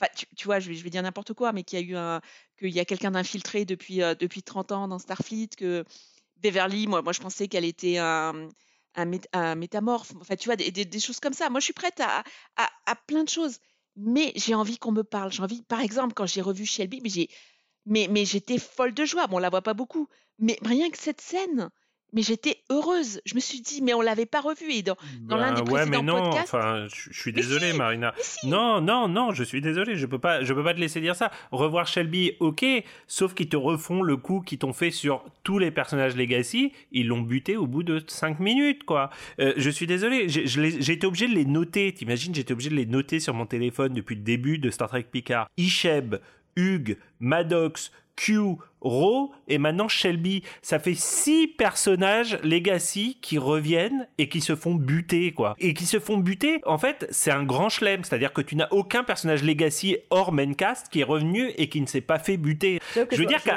parle à- quel moment et encore Q entre nous Noémie à mon avis c'est celui qui a le mieux enfin qui s'en sort le mieux c'est-à-dire Oui, qu'il euh, il a une dire. belle fin il a une belle fin par rapport à tous les autres qui ont vraiment des fins de merde à, à commencer par cette pauvre Shelby non je suis désolé quoi enfin euh, je, je veux dire que à- Enfin, je, je, je comprends pas, je suis désolé, je comprends pas. Tes scénaristes, tu les as vus les saisons 1 et les saisons 2 de Picard. Tu, tu l'as écrit déjà, la mort de, de Rose, c'est toi qui l'as écrit. T'es, t'es Monsieur Matala, c'est toi qui l'as écrit. Enfin, à aucun moment tu te dis, faut que j'arrête là. Enfin, tu vois, c'est, t'as l'impression que c'est des cocaïnes. Tu sais, les mecs qui sont là avec leur.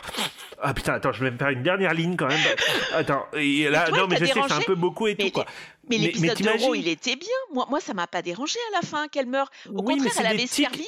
Elle non, mais je suis d'accord, Marina, son- mais c'est des son- tics scénaristiques. C'est des tics scénaristiques. Tu peux pas c'est refaire la gratos, hein, même pour chose Shelby, encore et encore et Mais encore et une encore. fois, ça va, deux fois, pourquoi pas, trois, quatre fois, cinq Ça fois? fait six fois, quoi. Avez quand même Ça remarqué que Picard, fois. depuis le début, chaque saison, ils refont un peu les mêmes choses, hein, quand même. Le personnage qui a une sorte de programmation, qui, qui ignore en fait qu'il a été programmé pour faire quelque chose et ça se développe au fil de la saison. Euh, Picard qui repense à la porte, qu'est-ce qui se passe derrière la porte? Il y a plein de choses qui reviennent en fait. hein. Ouais, bah ouais, mais c'est, c'est, pour moi, c'est incompréhensible. Bah, en c'est fait. c'est un, un vrai désolé, défaut, mais moi ce que je voulais dire par rapport à votre discussion, c'est que me semble-t-il, on avait déjà cette discussion-là, c'était quoi en 2009, premier film euh, J.J. Abrams est sorti, c'est ça? Qui était que, waouh, visuellement c'est trop bien, ça, ça, ça révolutionne Star Trek, mais par contre il n'y a pas de substance, c'est de l'action-aventure, et euh, il n'y a plus cette ambition narrative, scénaristique, thématique de raconter quelque chose.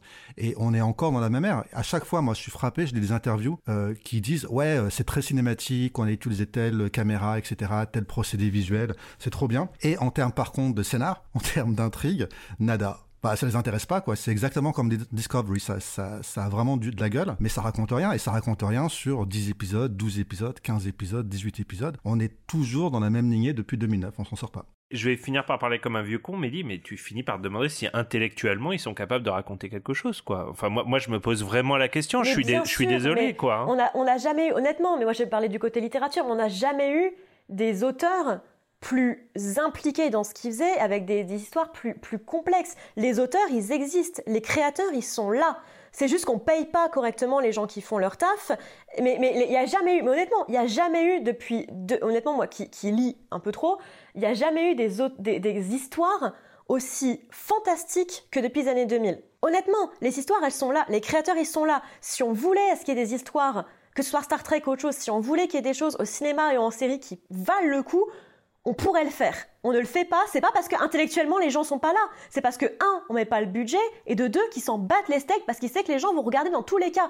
Regarde euh, Harry Potter qui va avoir un reboot, les gens ils sont là, ils regardent. Il y a aussi tous les films, il y a aussi tous les films. Ghostbusters ou ce que tu veux, le- la, la nostalgie, euh, Stranger Things par Ça exemple, c'est un bel exemple. La nostalgie fait de l'argent, beaucoup d'argent.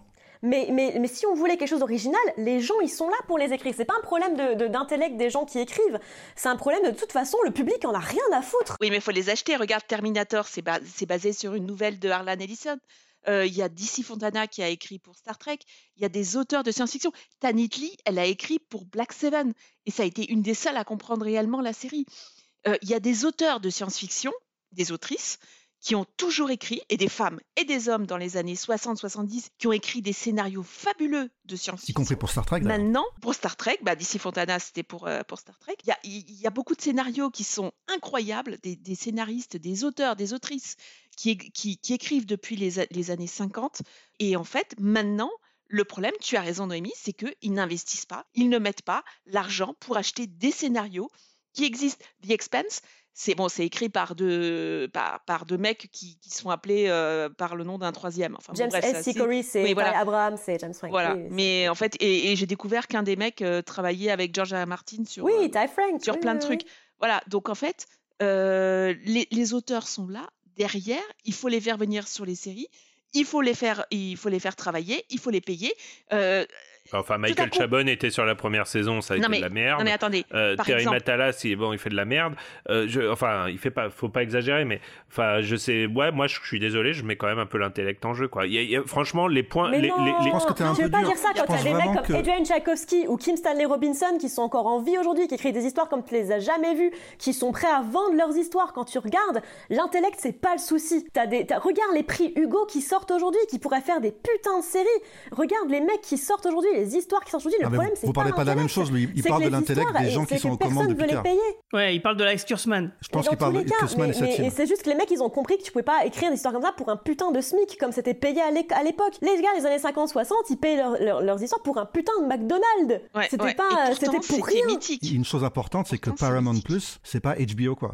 Ils ont pas la même ambition, ils ont pas les mêmes choix éditoriaux que HBO. Ah, ils ont la même- et donc ils ils vont pas même faire immense studio. Non mais c'est un immense studio, la Paramount. Ils T'as vu le fric Ils ont qu'ils pas l'ambition, c'est c'est pas leur ambition, ça les intéresse Ils ont pas d'ambition. C'est ça le C'est truc. pas le le- HBO, Là, c'est ils pas ont toujours fait l'effort. l'ambition, C'est autre Euh, chose. Ils investissent, ils prennent le temps. euh, les, les séries HBO, bah, elles sont à un certain gage, elles ont un certain gage de qualité, etc. Donc en général, on sait qu'en général, c'est pas toujours vrai, mais avec HBO, il y aura quand même une, une ambition, parfois qui est pas réalisée, qui réussit pas, etc. Mais il y a une ambition. Paramount Plus, HBO Max, beaucoup moins du coup. Parce que eux, ils veulent du catalogue, c'est Netflix quoi. En gros, il faut plein de titres, il faut un gros catalogue, mais la qualité, on s'en fout. Et à la limite, c'est ça, ça pourrait faire fuir des gens. Donc c'est aussi des choix éditoriaux, économiques, Mais c'est une le stratégie catalogue, ça, peut, ça mais- peut aussi être correct, tu vois. Netflix, ils ont aussi fait des trucs. Ils ont acheté des films d'Alex Garland que personne voulait mettre parce que justement, ça aurait pu Oui, être des mais c'est popcorn, c'est mais qui ont très 1% de leur marché. catalogue. 99%, c'est quand même pas terrible le catalogue. Netflix. Next Generation, c'était de la syndication à la fin. La syndication, c'est.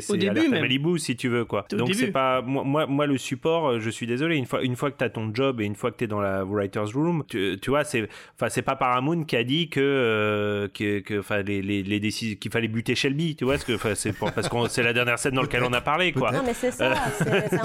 T'as- ton boulot, tu le fais. Nous, quand on fait pas notre taf, on se fait virer comme des grosses merdes. Et bah, eux qui fassent pareil, quoi. Bah, ils font de l'audimat, donc ça va, ça marche. Hein. Ouais, mais le souci, euh, c'est que du coup, euh, effectivement, comme il y a euh, le, le fan service qui fonctionne bien, parce que pour le coup, dans l'épisode, ça fonctionne bien, et dans la saison, ça a bien fonctionné, les gens ne retiennent que ça. Je veux dire, nous, on fait, euh, effectivement, on fait un peu la séparation. Bon, alors ça, c'est un bon point, ça, c'est un mauvais point, etc. On essaye d'être un peu juste euh, dans nos avis. Hein. Des fois, on nous reproche d'être trop méchant, des fois, on nous reproche d'être trop gentil. Donc, c'est quand même la preuve qu'on essaye d'être vraiment au milieu et d'être les plus objectifs possibles, même si c'est impossible. Euh, mais en tout cas, pour la plupart des gens qui regardent Picard, ça fonctionne. Là, j'ai fait un calcul justement. Il y a un, classement qui est sorti des 10 séries streaming originales qui sont les plus regardées.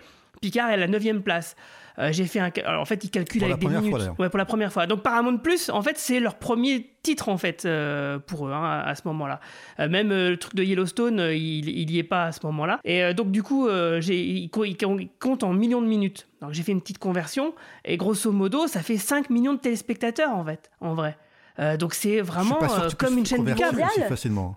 Non, non, là, il parle. euh, je pense que c'est que, je pense que c'est qu'aux US. Hein. Ah non, non, bah, non, le, mais non, le, le truc de Hollywood. Reporter que j'ai eu, c'est. euh, c'était des milliards. Non, il parle. de- Les premiers, Ouais, de toute façon, c'est bidon. De toute façon, c'est enfin, c'est indicatif. Ça sert à rien d'essayer de faire des valeurs absolues. Là, Ouais, voilà. Mais, on- mais bref, oui, mais peu importe, ça te donne quand même une idée, une valeur. euh, on peut au moins euh, s'imaginer à quoi ça correspond avec euh, euh, des référentiels qu'on avait avant, qui sont par exemple, bah voilà, 5 millions de téléspectateurs. Bon, bah, c'est une chaîne du câble, quoi. Bah, de toute façon, Donc, euh, moi, il me semble, de façon anecdotique et pas du tout scientifique, que la saison 3, elle, re- elle rencontre plus d'écho, plus de succès, parce que c'est beaucoup plus la nouvelle génération, saison 8, quoi, quelque part. Bah, bien sûr. Voilà. Puis qu'elle mérite plus, malgré, malgré toutes les critiques qu'on attendent. fait aujourd'hui. euh, ça mérite plus. C'est ce qu'on attendait depuis. On, ça, on n'a pas cessé de le dire. C'est ce qu'on attendait depuis le début. Euh, et, et encore une fois, hein, je continue de penser d'ailleurs que même si les saisons étaient exactement la même, mais que c'était la première saison, il y a beaucoup de critiques que je fais aujourd'hui que j'aurais pas fait euh, de la même Exactement. façon. Les, les morts des personnages secondaires, euh, etc.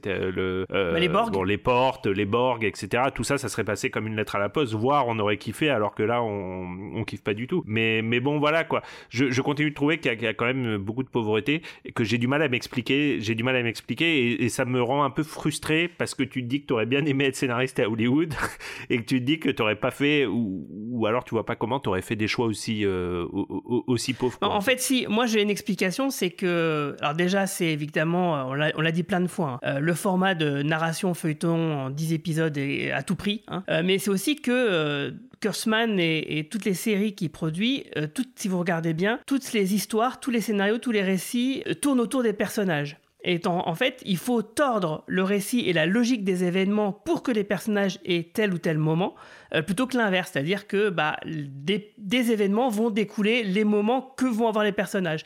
Là, comme je le disais tout à l'heure, pour moi, euh, l'histoire avec Jack, euh, la façon dont c'est fait, c'est pour donner une scène à Troy. Mais du coup, si ça avait été logique qu'il soit kidnappé par Vadik, elle aurait pas eu cette fameuse scène de. J'en sais rien, je dis ça, je, je sais pas si c'est vrai, mais c'est un exemple en tout cas. Et bah, c'est pas grave, elle n'aurait pas eu sa scène, mais les, les événements auraient été plus logiques. Et je pense qu'il y a un peu de ça en fait. En l'occurrence, quand même, on parlait de Game of Thrones, on parlait d'autres séries. Il y avait Ron Donc, qui avait fait Battlestar Galactica. Je suis désolé, j'y reviens, mais quand même, c'est une immense série qui, était née de ses frustrations à bosser sur Star Trek Voyager. Des choses qu'il avait l'ambition de faire sur Voyager, qu'ils avaient un peu tenté, vite fait, vaguement, sur quelques premiers épisodes, et qui ensuite avaient été refusés par Braga à l'époque et les autres, parce que c'était euh, c'était pas du tout ce qu'ils voulaient. Ils voulaient une série beaucoup plus euh, classique, standard. Euh, Ils voulaient pas de réalisme, ou ils voulaient pas comment on fait pour avoir de l'eau, comment on fait pour avoir des ressources naturelles quand on a un vaisseau qui est perdu dans l'espace. Ça ne nous intéresse pas, ça va trop loin. Et surtout, les, les séries de la, d'un- d'une- de la nouvelle ère, des séries télé comme Game of Thrones ou Galactica, ce qui est intéressant, c'est que les personnages, ils sont mis en avant, comme pour euh, Picard, mais c'est des personnages qui sont compromis moralement. Et ça, c'est quelque Alors, chose que, Thrones, qui est vraiment C'est pas un l'antithèse. truc qui a été.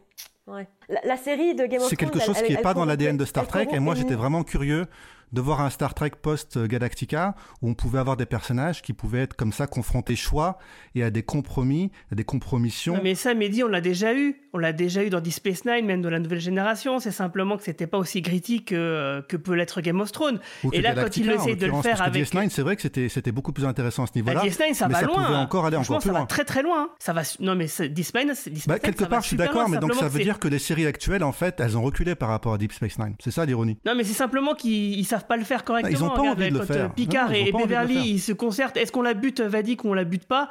C'est exactement ce que tu t'espères voir, mais finalement, t'as- c'est de la merde en fait. Ça correspond pas au personnage. Ça a aucun sens dans, les- dans le moment. Enfin, on va pas y revenir parce qu'on en a déjà beaucoup parlé. Bon, si on avançait dans cet épisode, Ouais, bah, de toute façon, là, il y a la frontière D, tu l'as bon. déjà dit. hein. Il y a Shelby qui se fait désinguer.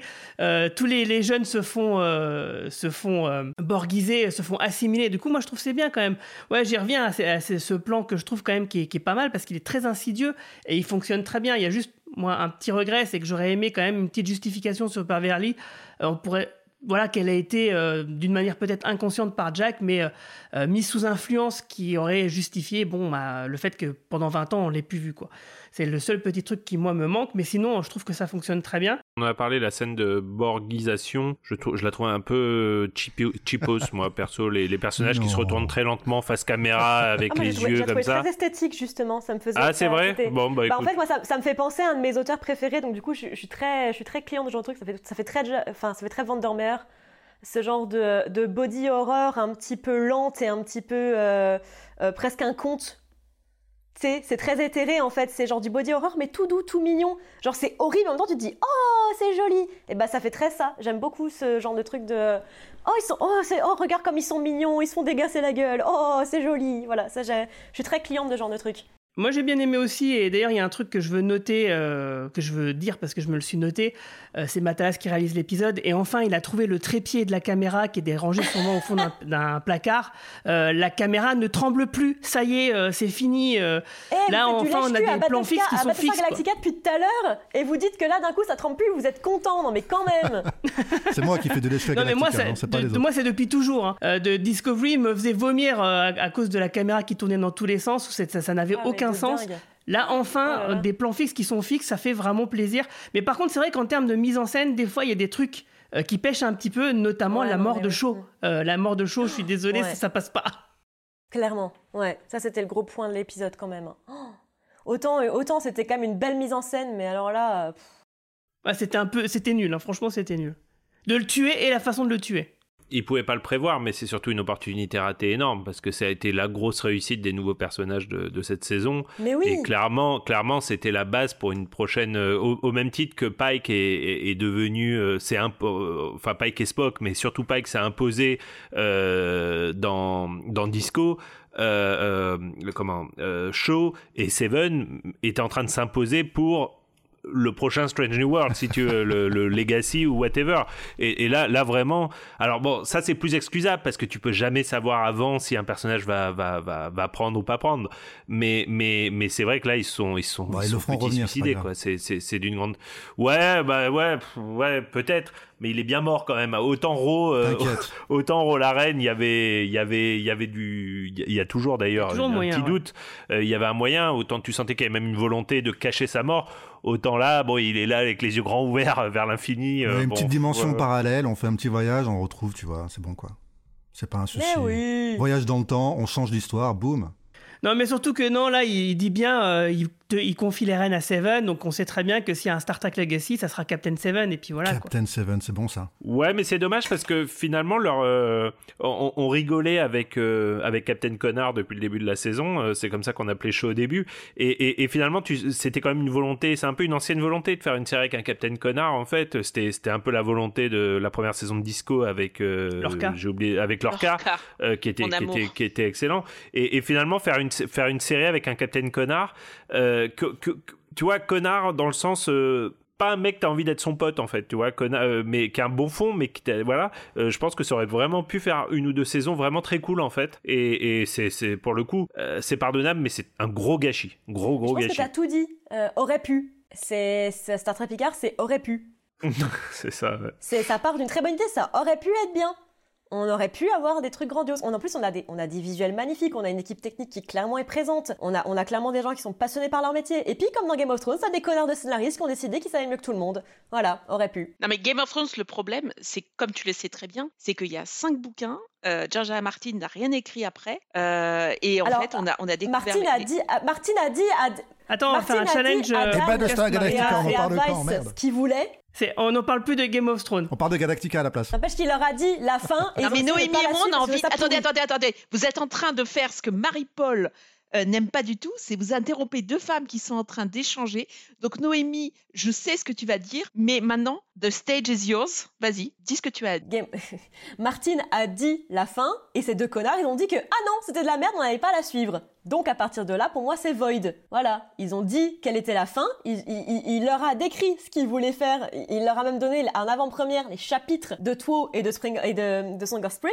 Ils ont décidé de dire non parce qu'ils ont pas mis euh, ils ont pas mis euh, Fake Aegon et ils ont pas mis euh, ils ont pas mis plein de personnages. Et, et du coup voilà. La, la question c'est pas qu'il a pas écrit les bouquins il leur a donné la fin. Et là Oui, mais Picard, oui, pareil. mais les trois dernières saisons, on est d'accord qu'il y a quand même des vides scénaristiques. Les Les, les quatre. combats, les, les, les combats. Finalement, Marina et Noémie, vous êtes un peu comme les scénaristes de Picard. Vous avez du mal à rester focusés sur le, le sujet en cours, quoi. Non, on parlait, on des- des- de l'absence en de bons scénaristes dans la série. Et on prenait l'exemple de Game of Thrones. Exactement, parce que c'est l'exemple le plus parlant.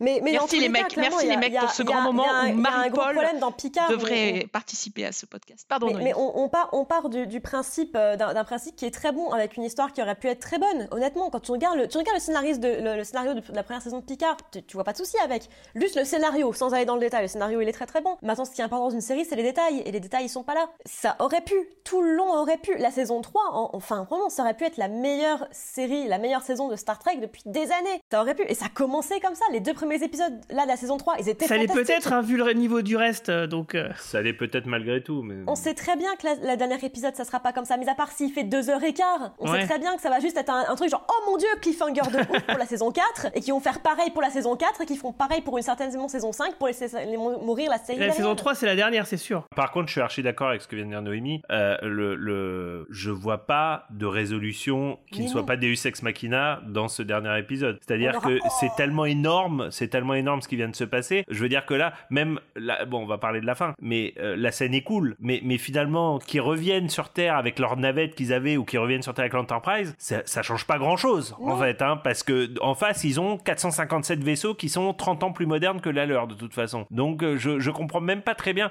quand à la fin Picard dit euh, set a course for Earth, euh, maximum warp. Je me suis dit mais pourquoi Ouais, faire en fait C'est quoi je le plan la même chose. Bah, mis à part pour le fan service, pour faire, ti- pour faire tirer Mais l'alarme. oui, Pour faire mais Engage et. J'ai chialé, mais- La mais scène- mis à part pour faire tirer l'alarme aux connards de nerds que nous sommes tous, il y a aucun Et intérêt. tout- Mais, mais, mais Romain, me dis pas que t'as pas eu des frissons à la fin de, de ce dernier acte. Alors je vais t'expliquer pourquoi j'ai pas eu de frisson. Euh, alors là, pour le coup, autre problème, à mon avis, de rythme, mais, ça, c'est peut-être personnel. Euh, pour moi, il y a un problème de tonalité dans cette dernière scène. Et, ça, je pense que je la ressens parce que je suis papa. Et, peut-être que je l'aurais pas ressenti à 10 ans ou il y a 20 ans. Mais dans cet équipage-là, donc y ils sont combien 6 ou 7 6, peut-être 7. Il y a euh, Picard qui a perdu son fils, Beverly qui a perdu son fils, et euh, Jordi qui a perdu ses deux filles, en fait. Et Riker et Troy qui ont leur fille qui, normalement, est à San Francisco, d'après ce qu'on nous a dit. C'est vrai, c'est vrai, je pense, j'avais même pas pensé à ça, t'as Donc raison. elle est en danger et Riker aussi. et Troy qui Il y a potentiellement. que, il y a que Data et Worf, euh, ils sont tranquilles, ils ont pas de progéniture. Sans compter le fait que, en effet, la Terre est attaquée, donc le temps qu'ils reviennent, peut-être que la Terre sera rasée, totalement rasée. Moi, ça me pose quand même un petit problème. Alors, je comprends le côté émotionnel de revoir l'Enterprise et tout, mais là aussi, pour moi, il y a un problème de timing et un problème de tonalité. C'est-à-dire que, ok, ils reviennent dans l'Enterprise, ok, moment d'émotion. Sauf que moi, tu me retrouves le doudou que j'avais quand j'étais petit, tu me le donnes maintenant, je suis très ému parce que je suis, bah, je suis en machin. Tu me le donnes à l'hôpital où j'ai un de mes proches qui est en phase terminale, euh, je, je vais être un petit peu moins, euh, moins touché de revoir mon doudou d'enfant. Je vais même te dire, mais tu sais, j'en ai un peu rien à branler en fait de mon doudou, quoi, tu vois. Et, et, et, et moi, ça me pose un gros problème. C'est-à-dire que quand tu les vois à la fin, et en particulier Jordi qui est là, et il est tout fier, il monte son vaisseau, ha ha ha, t'as vu, j'ai bien travaillé et c'est tout. premier enfant. Non, mais je. honn- hon- Non, mais honnêtement. c'est vrai, c'est son premier bébé. Ouais, enfin, c'est pas la même chose, je pense, quand même. pour moi, le moment où cette scène est située, encore une fois, ça fonctionne pas. Il aurait fallu le faire pareil, tu vois, il aurait fallu qu'il y ait un décalage. Euh, Il aurait fallu que d'abord il y ait la partie où ils comprennent que les, les vaisseaux vont être contrôlés, vont être piratés. Ensuite, ils prennent le contrôle de l'Enterprise. Et ensuite, il y a la prise des jeunes, en fait. Mais le problème, c'est que d'avoir mis la prise des jeunes avant la prise de, de l'Enterprise, bah non, c'est émotionnellement, je- c'est trop fort, en fait. Ça peut J'aurais pas fonctionner. qu'ils abandonnent les jeunes avant qu'ils soient complètement... Bah, peut-être qu'ils euh, savent pas, pa- parce que finalement les deux sont décorrélés, si tu veux. C'est- d'ailleurs une des questions qu'on se posait avec Guigui, c'est est-ce qu'il y a une corrélation entre, dans le plan hein, des, des Dominions et des Borg, est-ce qu'il y a une corrélation entre le kidnapping de Jack et la prise de contrôle des vaisseaux? Et là, je te parle pas des jeunes. A priori, il y en a pas. A priori, les Borg ont piraté euh, les, les- les vaisseaux et et à travers Jack, ils vont contrôler, les, ils, ils vont borgifier les jeunes, en fait, si tu veux. Et Il aurait peut-être fallu pas faire tout en même temps. Les changeants qui ont préparé le terrain, et effectivement, il y a, y a deux, y a deux, il y a deux parties au plan. Il y a celle de, comment dire, pirater les vaisseaux. C'est pour ça que le mode connecté, euh, c'est vraiment, en fait, c'est la même histoire que, que dans Prodigy quasiment, et, euh, et de pirater les jeunes, en fait. Et, et donc, euh, de, de- d'a- comme disait Romain, ils auraient très bien pu comprendre que les, les- les vaisseaux connectés, c'était une mauvaise idée aller sur l'Enterprise D à ce moment-là. Et après seulement les jeunes sont en danger parce que c'est vrai que de voir que tout le monde ils ont l'air euh, très contents ils rigolent presque C'est ça, haha, ça va Worf, j'ai détruit l'Enterprise eux haha, c'est marrant. Euh, ouais mais non euh, je suis désolé ils devraient être pétris de- d'inquiétude et d'angoisse à ce moment-là. Ouais, mais dans ce cas-là, comment tu, comment tu fous les jeunes dans le truc? Parce que là, du coup, si jamais tu, tu fais ça à l'envers, comment tu, comment, tu les, comment tu les intègres dans le truc? Parce que du coup, ça veut dire qu'ils sont avec toi sur l'Enterprise ou est-ce qu'il faut que vous vous sépariez oui tout à fait ça- exactement pourquoi Bah pas oui par exemple Pourquoi oui, pas parce que c'est- ils te disent qu'en fait ils prennent le- l'Enterprise D parce qu'il est déconnecté. C'est comme le Galactica euh, Battlestar, quoi. C'est euh, il- c'est tellement une vieille pièce de musée que euh, du coup, bah, c'est ce qui va en faire sa force. Ils auraient très bien pu abandonner le Titan pour l'Enterprise D parce qu'il est dit à plusieurs fois que Titan est à la pointe de la technologie, qui est connecté. Il y a plein de trucs qui sont automatisés. C'est dit plusieurs fois dans la saison. Du coup, ils auraient très bien pu changer de vaisseau à ce moment-là. Et après seulement, il y avait euh, la borgisation de tous les jeunes. C'est peut-être un détail, hein. comme je te disais à ce moment-là de l'épisode, j'étais plus de très bonne humeur. Mais, mais moi, ça m'a quand même chamboulé, si tu veux. Ça m'a chamboulé, pas pour tous les personnages, mais ça m'a quand même assez fortement chamboulé pour Jordi en particulier, à travers Jordi Data. Enfin, tu vois, ça m'a chamboulé, en fait, si tu veux. Même, il y a une excellente scène avant avec Jordi, on en a pas parlé, mais qui, est- qui est vraiment excellente, où Jordi dit à Data, tu pourrais pas être un petit peu plus optimiste. Et Data lui répond, bah, j'espère qu'on va mourir vite avec une tête, euh, Spinner fait Ah, une tête vraiment improbable. Je, je suis plié de en rire, mais en même temps, euh, quand j'ai revu l'épisode, ça m'a encore plus marqué pour le coup. Là aussi, émotionnellement, elle est compliquée cette scène parce que c'est c'est Jordi qui lui dit tu peux pas être un peu plus positif. Le mec vient de perdre ses deux filles, quoi. Enfin, je veux dire, c'est, c'est, c'est, c'est, enfin, je pense que les parents autour de cette table, euh, c'est intense, quoi. Tu vois, c'est, c'est, c'est, et ouais, je trouve qu'il y a un problème de tonalité. Je suis, et, et ça me fait chier parce que pour le coup, c'est des scènes que j'aime bien, aussi bien la scène avec Jordi et Data que la scène de Et l'Enterprise. d'ailleurs, euh, ça me fait penser que Data, il est vraiment très bien dans cet épisode. Il- On le voit pas beaucoup, mais ce qu'il fait est très important, très, très intéressant.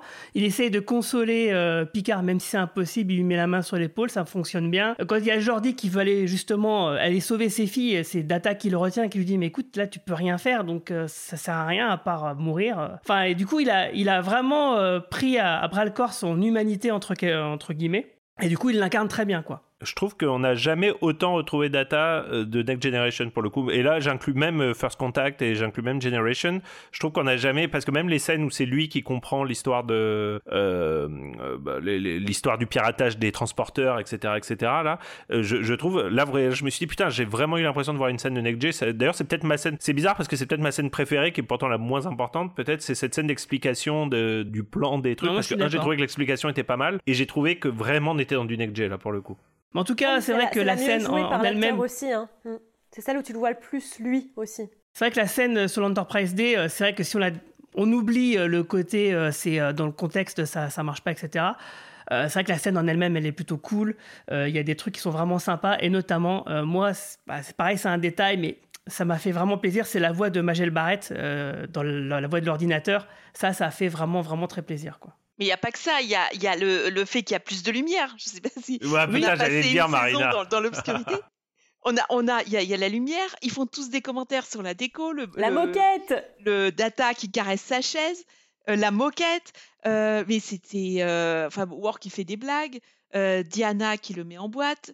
euh, et il s'assoit. Et la scène à la fin, quand Riker et Troy sont assis de part et d'autre de Picard, euh, comme dans la série, que euh, Picard dit engage, make it so, et t'es- là, mais moi j'étais à fond sur mon truc, je souriais béatement comme une gamine. Euh, voilà, donc moi j'étais. euh, voilà, alors que mon petit garçon était en train de regarder la maison de Gabi qui est juste derrière Picard. C'est exactement ça. Je crois que toute la saison 3, en fait, elle mène à ça. C'est un, long build-up vers cette scène, en fait. C'est ce qu'on attend. Tout le reste, en fait, est du détail et traité par les scénaristes comme du détail. Parce que c'est ça, en fait, le climax, quoi. Pour moi, affectif, émotionnel de la saison, quoi. C'est c'est ça que tout le monde attendait. Enfin, si c'est ça qu'on attendait, on est heureux et c'est le cas de beaucoup de fans. Donc ça explique pourquoi. Moi je suis heureuse. Moi je Fair suis. J'étais extatique à la fin de l'épisode. J'étais Mais il extatique. était temps, quoi. Et ils peuvent. Oui, il était temps. Mais oui, mais je suis d'accord. La saison. Non, mais attendez, je suis pas en train de dire que Picard est un chef-d'œuvre, qu'il faut pas y toucher, que les sacro-saints euh, euh, versés de Gene Roddenberry euh, ne doivent pas être touchés et qu'on ne doit pas euh, jeter l'opprobre voilà, sur la série. Attendez, je suis pas du tout. je mange pas de ce pain-là. Les deux premières saisons m'ont vraiment ennuyé. Le début, la troisième saison, j'étais contente de retrouver l'équipage. Je suis la première à râler parce que les- ces pauvres filles, Diana et, et Beverly, ont vraiment été mal servies. Euh, là, pour le coup, j'étais contente. Elles avaient des scènes, elles avaient des, euh, elles servaient le scénario. Mais qu'est-ce que j'étais heureuse à la fin de l'épisode. Mais, mais qui se retrouvent tous ensemble. Mais il manquait plus que Wesley. Il- Ah non, non, s'il te plaît, non. bon, on peut, on peut zapper. Non. Non mais, Mais non mais j'exagère. Wesley, moi, je veux Mais- qu'il revienne. non non non mais j'exagère. Mais franchement, attendez. Moi j'ai l'impression qu'ils vont tous mourir dans le dans le prochain épisode. Dites merci à Jordi Eh ben, d'avoir passé préférerais week-ends à retaper le vaisseau, quand même. hein. Ouais, Ouais, merci, merci. Jordi. Franchement. Dans le garage. Il a un gros garage, Jordi. Il a pas de vie. Mais même ça, je, je tiens à dire que même ça, comme quoi, quand Matalas veut faire du détail, il y arrive. Le coup d'avoir amené la Prime Directive qui explique qu'ils ont dû ramener le vaisseau de Veridian 3, etc., etc., bah, elle est super convaincante, cette explication, oui. bizarrement. Et, et, et, et tu vois, c'est des, euh, c'est des détails, mais moi, c'est ce que j'aime, en fait. J'aime les détails qui sont expliqués en une phrase. Euh, euh, vraiment, tu vois, c'est c'est pas, c'est pas long, quoi. Ouais, il l'a dit en une phrase. Ouais, bah, il y a Prime Directive, Veridian 3, ça a pris une seconde 22. Et ça, justement, Et- dans, dans Discovery, on l'a souvent dit, et ben, les petites phrases comme ça d'explication, il les faisait même pas, tu vois. Donc, euh, c'est clair, c'est c'est pour ça aussi que malgré le fait qu'il y a plein de choses qui soient bancales, on sent quand même qu'il y a une sincérité de bien faire. Euh, après, on sait pas pourquoi exactement il se vautre sur des trucs, comme l'a dit Romain tout à l'heure, qui sont pourtant faciles à éviter. Euh, bon, bah, ça, on aura la réponse que si jamais on réussit à interroger euh, Matalas euh, euh, toute une nuit, voilà, en le, en le menaçant euh, Oh. s'il répond pas euh, de manière sincère. C'était beaucoup, là, c'était très HBO, ça, comme phrase. on, on finira par le savoir, comme on finit par tout savoir, mais, mais ouais, c'est- c'est c'est- c'est décevant parce qu'il y a beaucoup de bons trucs en fait dans cet épisode. En vrai, il y a beaucoup de bons trucs dans cet Alors, épisode. qu'est-ce qu'on peut dire en conclusion du coup? Eh bah que c'était bien, mais euh, voilà, c'était c'était c'était c'était trop tard. C'est c'est bien par rapport au reste, mais ça veut pas dire que c'est bien tout court. Ouais, c'est bien par rapport au reste. Moi j'ai passé un bon moment et j'avais le sourire. Voilà, ça m'a rendu le sourire. Merci. Et toi, Mehdi Bah, moi, j'ai, euh, je me pose toujours des questions sur les feux d'artifice dans l'espace. Je suis désolé, mais. Oui, oui, bah. C'est peut-être des hologrammes, hein. Hologrammes. C'est peut-être des hologrammes. Tout s'explique.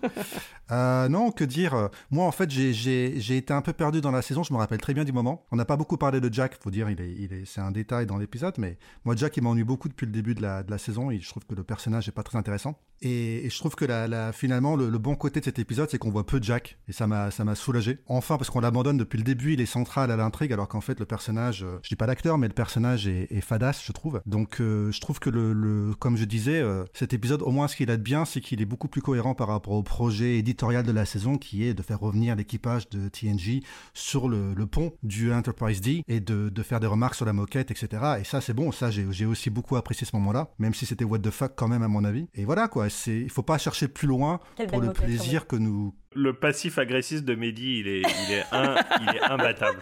Imbattable. Personne ne peut le battre, Mehdi. Si, Worf peut-être. Ah, même pas. Je Ah, pense bah que. voilà. euh, de- Bref. Je retrouve mon Mehdi. Ça, c'est mon Mehdi que j'aime. Je le prends comme un compliment alors. Euh, ouais, non, ben ouais. Que, que, que- que dire d'autre euh, À part que vous avez tous les trois raisons, tous les quatre raisons. euh, moi, moi, ce qui me fait un peu chier à la fin de cet épisode, au-delà de toutes les critiques que j'ai fait, c'est que on l'a déjà dit un peu tout à l'heure avec Noémie. C'est que je vois pas comment ils vont s'en sortir sur le dernier épisode, euh, qui s'appelle The Last Generation, hein, rappelons-le. Parce que les enjeux sont très forts, parce qu'ils sont dans leur, euh, vaisseau tout pourri, euh, et que je vois, enfin, je suis très inquiet quoi pour le dernier épisode en fait. La vérité, c'est que je suis très inquiet. Euh, maintenant, ils nous ont fait une espèce de, je sais pas si vous avez remarqué, mais ils nous ont fait une espèce de, de Star Trek les, les films en version série, c'est-à-dire qu'à chaque fois t'as un mauvais épisode, un bon épisode, un mauvais épisode, un bon épisode, un mauvais épisode. Euh, donc peut-être, peut-être que le prochain é- et, et- et manque de peau jusqu'à présent dans les podcasts, je me tape tous les mauvais épisodes et j'étais aucun là pour les bons, donc ça, ça commence Mais à bien m'énerver aussi. Donc peut-être que Ouais, euh, mais on alors va attends, avoir une attends. surprise. euh, Souviens-toi qu'on avait dit ça, euh, c'était vrai pour les huit premiers films, mais n'oublie pas que Nemesis avait euh, cassé cette tradition. Vous cassé cette tradition. Bah, j'espère que la tradition sera pas cassée. J'espère qu'on aura une bonne surprise la semaine prochaine. Euh, je suis inquiet parce que j'ai peur qu'il y ait vraiment une conclusion extrêmement rapide à un de Isex Machina et je vois pas comment ils vont s'en sortir. Ouais, c'est vrai que moi, c'est la question que je me pose. Comment est-ce qu'ils vont euh, sauver la situation? On sait très bien qu'ils ne vont pas demander de l'aide au collectif de Borgatis, ce qui aurait pu être intéressant Non, mais euh, ça va être Jack. Ça va être Jack. Enfin, oui, moi, ça je va être Jack, ouais, mais bon, fin. ça va être C'est un Jack truc un peu cheap, va- quoi, du coup. Mais par contre, moi, ce que je me demande vraiment, c'est qu'une fois que la poussière sera retombée, euh, les conseillers et conseillères de la fédération, ils vont avoir du boulot, hein, parce qu'il y a toute une génération de cadets euh, de Starfleet, et ils sont traumatisés, les gars. À mon avis, c'est sûr. hein. Ouais, surtout, il n'y a plus de vieux puisque tous les vieux sont morts, quoi, surtout. Et Attends, on sait pas s'ils ont tous décidé de les buter, on verra. J'espère pas. Que- En fait, c'est l'âge de cristal. Voilà. Parce qu'ils ont été, ils ont été chauds avec les 25 ans. Parce que plus de 25 ans dans une génération qui peut vivre jusqu'à quel âge il a, Jean- Picard 100, Il a, il a- il a 100, 100 là, 102 ans là, à ce moment-là, je crois. 100, 100, 100, 102. 110 ans. Donc tu peux imaginer que là, pour le coup, senior, euh, enfin 25 ans, t'es gosse. Donc dans la fédération, tu peux imaginer que t'as, à mon avis, 80% de personnes qui ont plus de 25 ans, quoi. Donc ça fait, ça fait du monde quand même. hein. Soit dit en passant, Jack, il a, il, il a quel âge Jack? Il a 23-24 ans, c'est ça? Il a 21 ou 22 Ah ouais, normalement. d'accord, ouais. Super. L'acteur Faut qu'il arrête le 21 ans. crack. C'est là qu'ils m'ont perdu en fait. C'est là que la saison a sauté le requin pour moi. Quand Picard lui dit T'as quel âge toi 23-24 D'accord. Euh, non, il y en a clairement 30-35. tu connais non, mais. Euh, Pour les fans des pas- Simpsons, ça me rappelle Hans Mollman dans les Simpsons, euh, qui est un de mes personnages préférés. Qui, qui tu sais, c'est le vieux qui va dans la fac, qui fait Kawabanga C'est exactement ça. Ouais, ouais. Bon, en tout cas, c'était euh, vraiment sympa de parler de cet épisode avec vous. hein, On a quand même bien rigolé. Donc, c'est le moment de faire euh, le petit point euh, promo ou roco. Qu'est-ce que vous avez à promouvoir ou à recommander, Noémie? Alors là, c'est une excellente question. Il y a le Mandalorian, dernier épisode qui sort mercredi. C'est pas trop trop mal, ça. Pareil, première saison, pas ouf. Deuxième, troisième, pas mal. Voilà. Et puis sinon, je sors des vidéos tous les dimanches. Donc voilà.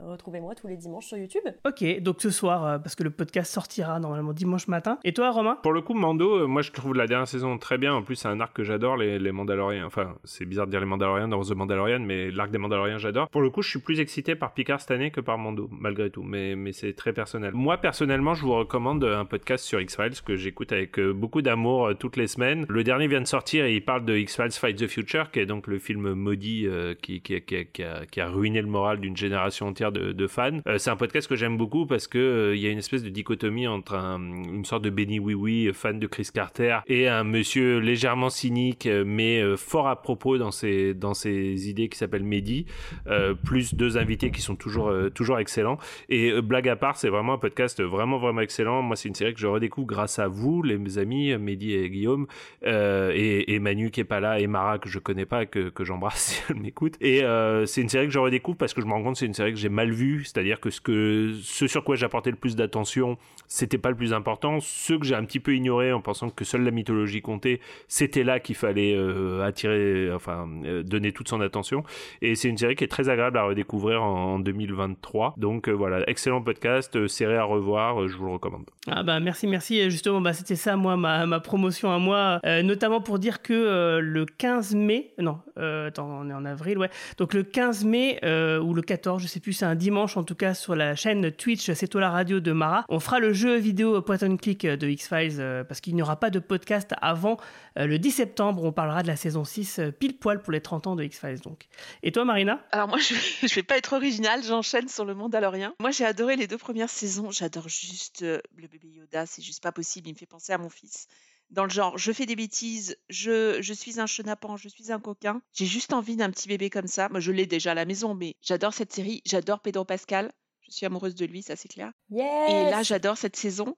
T'as vu que c'est un bon parti, Pedro Pascal. Il a touché 600 000 dollars par épisode pour The Last of Us. hein. Tu peux Bah, essayer de l'épouser. Non, si mais tu il pourrait peux. être pauvre, on le Ouais, bien sûr, quand même, parce hein, que- t'inquiète pas. Non mais non mais attends, Romain, on va être réaliste. C'est Pas comme si on allait se rencontrer dans la rue, qu'il allait se retourner sur moi et se dire Hum, pas mal. Allez. Jamais, Moi, en tes Il faut croire en tes rêves. Ouais, bien sûr. Mais en tout cas, voilà, moi j'adore le Mandalorian. J'ai adoré le dernier épisode. Et euh, bon, voilà, c'est juste, j'adore Andorre et, le Mandalorian. Et dans mon actualité, il se trouve que dans, mon boulot, j'enregistre des podcasts sur la, hum, la prospective. Et donc, on invite des auteurs de science-fiction à discuter de thématiques. Donc, la première, c'était sur l'intelligence artificielle. Deuxième, c'était sur, euh, sur l'alimentation. Et c'était assez compliqué d'ailleurs de, donner des exemples concrets parce qu'entre le cannibalisme et puis bah, le- les pilules, Et là, le troisième, on a parlé de mobilité et on a parlé de Star Trek, mais tout le temps. De mon intro aux échanges entre Emmanuel Bro, qui a écrit un bouquin qui s'appelle Walter Kurtz des tapiers, euh, et notre experte euh, mobilité. Et donc, on a échangé là-dessus sur une civilisation. Bah, du jour au lendemain, en fait, euh, il s'est passé quelque chose, on ne sait pas quoi, mais les gens sont, sont lancés sur les routes à bord de véhicules, des Renault, des Peugeot, des, des véhicules tout pourris. Et il y a des gens sur le bas-côté qui sont des espèces de hippies qui, qui re- rejettent la voiture. Et en fait, tout ça voilà, monte crescendo jusqu'à une espèce de, de- d'équipé sauvage à la Mad Max. Mais, mais voilà, donc ça, et le podcast a été enregistré hier et il, sera, il sortira dans deux semaines. Voilà, donc euh, ça, c'est ma grosse actualité. SF. Ok, et toi, Mehdi? Euh, bah moi, je peux vous parler de, de, de ce que je regarde. Euh, C'est pas Mandalorian en l'occurrence. J'ai lâché Mandalorian il y a, il y a un long- moment. Je crois que j'ai même pas fini la saison 1 tellement j'étais pas j'étais pas dedans. C'était pas pour moi, je crois. Je préfère Star Trek, je crois. Euh, donc non, moi c'est euh, pour me distinguer un peu, c'est la série chinoise Three Body Problem, la version chinoise du Problem at Ah oui. Ah non Euh, je- Non Non Pardon. D'accord. Ça venait du cœur là. Voilà, non. Je peux pas laisser passer ça. Non, je peux pas Bah voilà, en tout cas, c'est- loin d'être parfait, mais j'adore les, les romans. hein. Les trois romans sont, sont merveilleux. Euh, La série télé, elle est loin d'être parfaite, mais c'est pas tous les jours qu'on a l'occasion de regarder une série de science-fiction chinoise. Euh, formellement, on est très très loin de Star Trek, mais en, en l'occurrence, la, la- la série a une vraie ambition quand même, parce qu'elle est basée sur des romans qui sont, qui sont très denses, très intenses. Et du coup, la série, quand même, elle est intéressante pour ça, parce qu'elle est chinoise et parce qu'elle pour le coup, elle a vraiment une substance, quoi. Elle a vraiment quelque chose à dire, à faire. C'est très exigeant, c'est très scientifique, c'est de la hard SF. Mais donc voilà, c'est un, un challenge. On peut regarder ça sur YouTube. Je crois que c'est les deux premiers épisodes qui sont gratuits, donc j'invite les auditeurs et auditrices à essayer le premier épisode gratuitement sur la, la chaîne euh, YouTube de Tencent et voir un peu ce que donne une série de SF chinoise. Ça change un petit peu. Et pour ce qui est des romans, en ce moment, je suis en train de lire, j'ai acheté ça comme ça un peu au hasard l'autre jour, Enquête d'un détective à vapeur, recueil de nouvelles. Euh, J'aime bien le steampunk et euh, c'est une sorte de Sherlock Holmes euh, anglo-russe steampunk et franchement c'est sympa, je recommande. C'était vraiment un achat un peu impulsif comme ça au hasard, j'en avais pas entendu parler. C'est des nouvelles Olav et Viat Kulikov, c'est des auteurs francophones apparemment, bordelais je crois si je me rappelle bien de la quatrième de couverture, je connaissais pas du tout et c'est vraiment chouette. Et bien sur ces bonnes paroles, on va se quitter ici. Alors merci à toutes et tous de nous avoir suivis et bah, merci de mettre 5 jolies petites étoiles et sympathiques commentaires sur les applications où vous nous écoutez. Vous pouvez nous retrouver sur Twitter, Facebook et sur notre site podcast.lecadranpop.fr. Je vous souhaite à toutes et tous une longue vie et plein de prospérité. Salut tout le monde. Ciao. Salut. Ciao.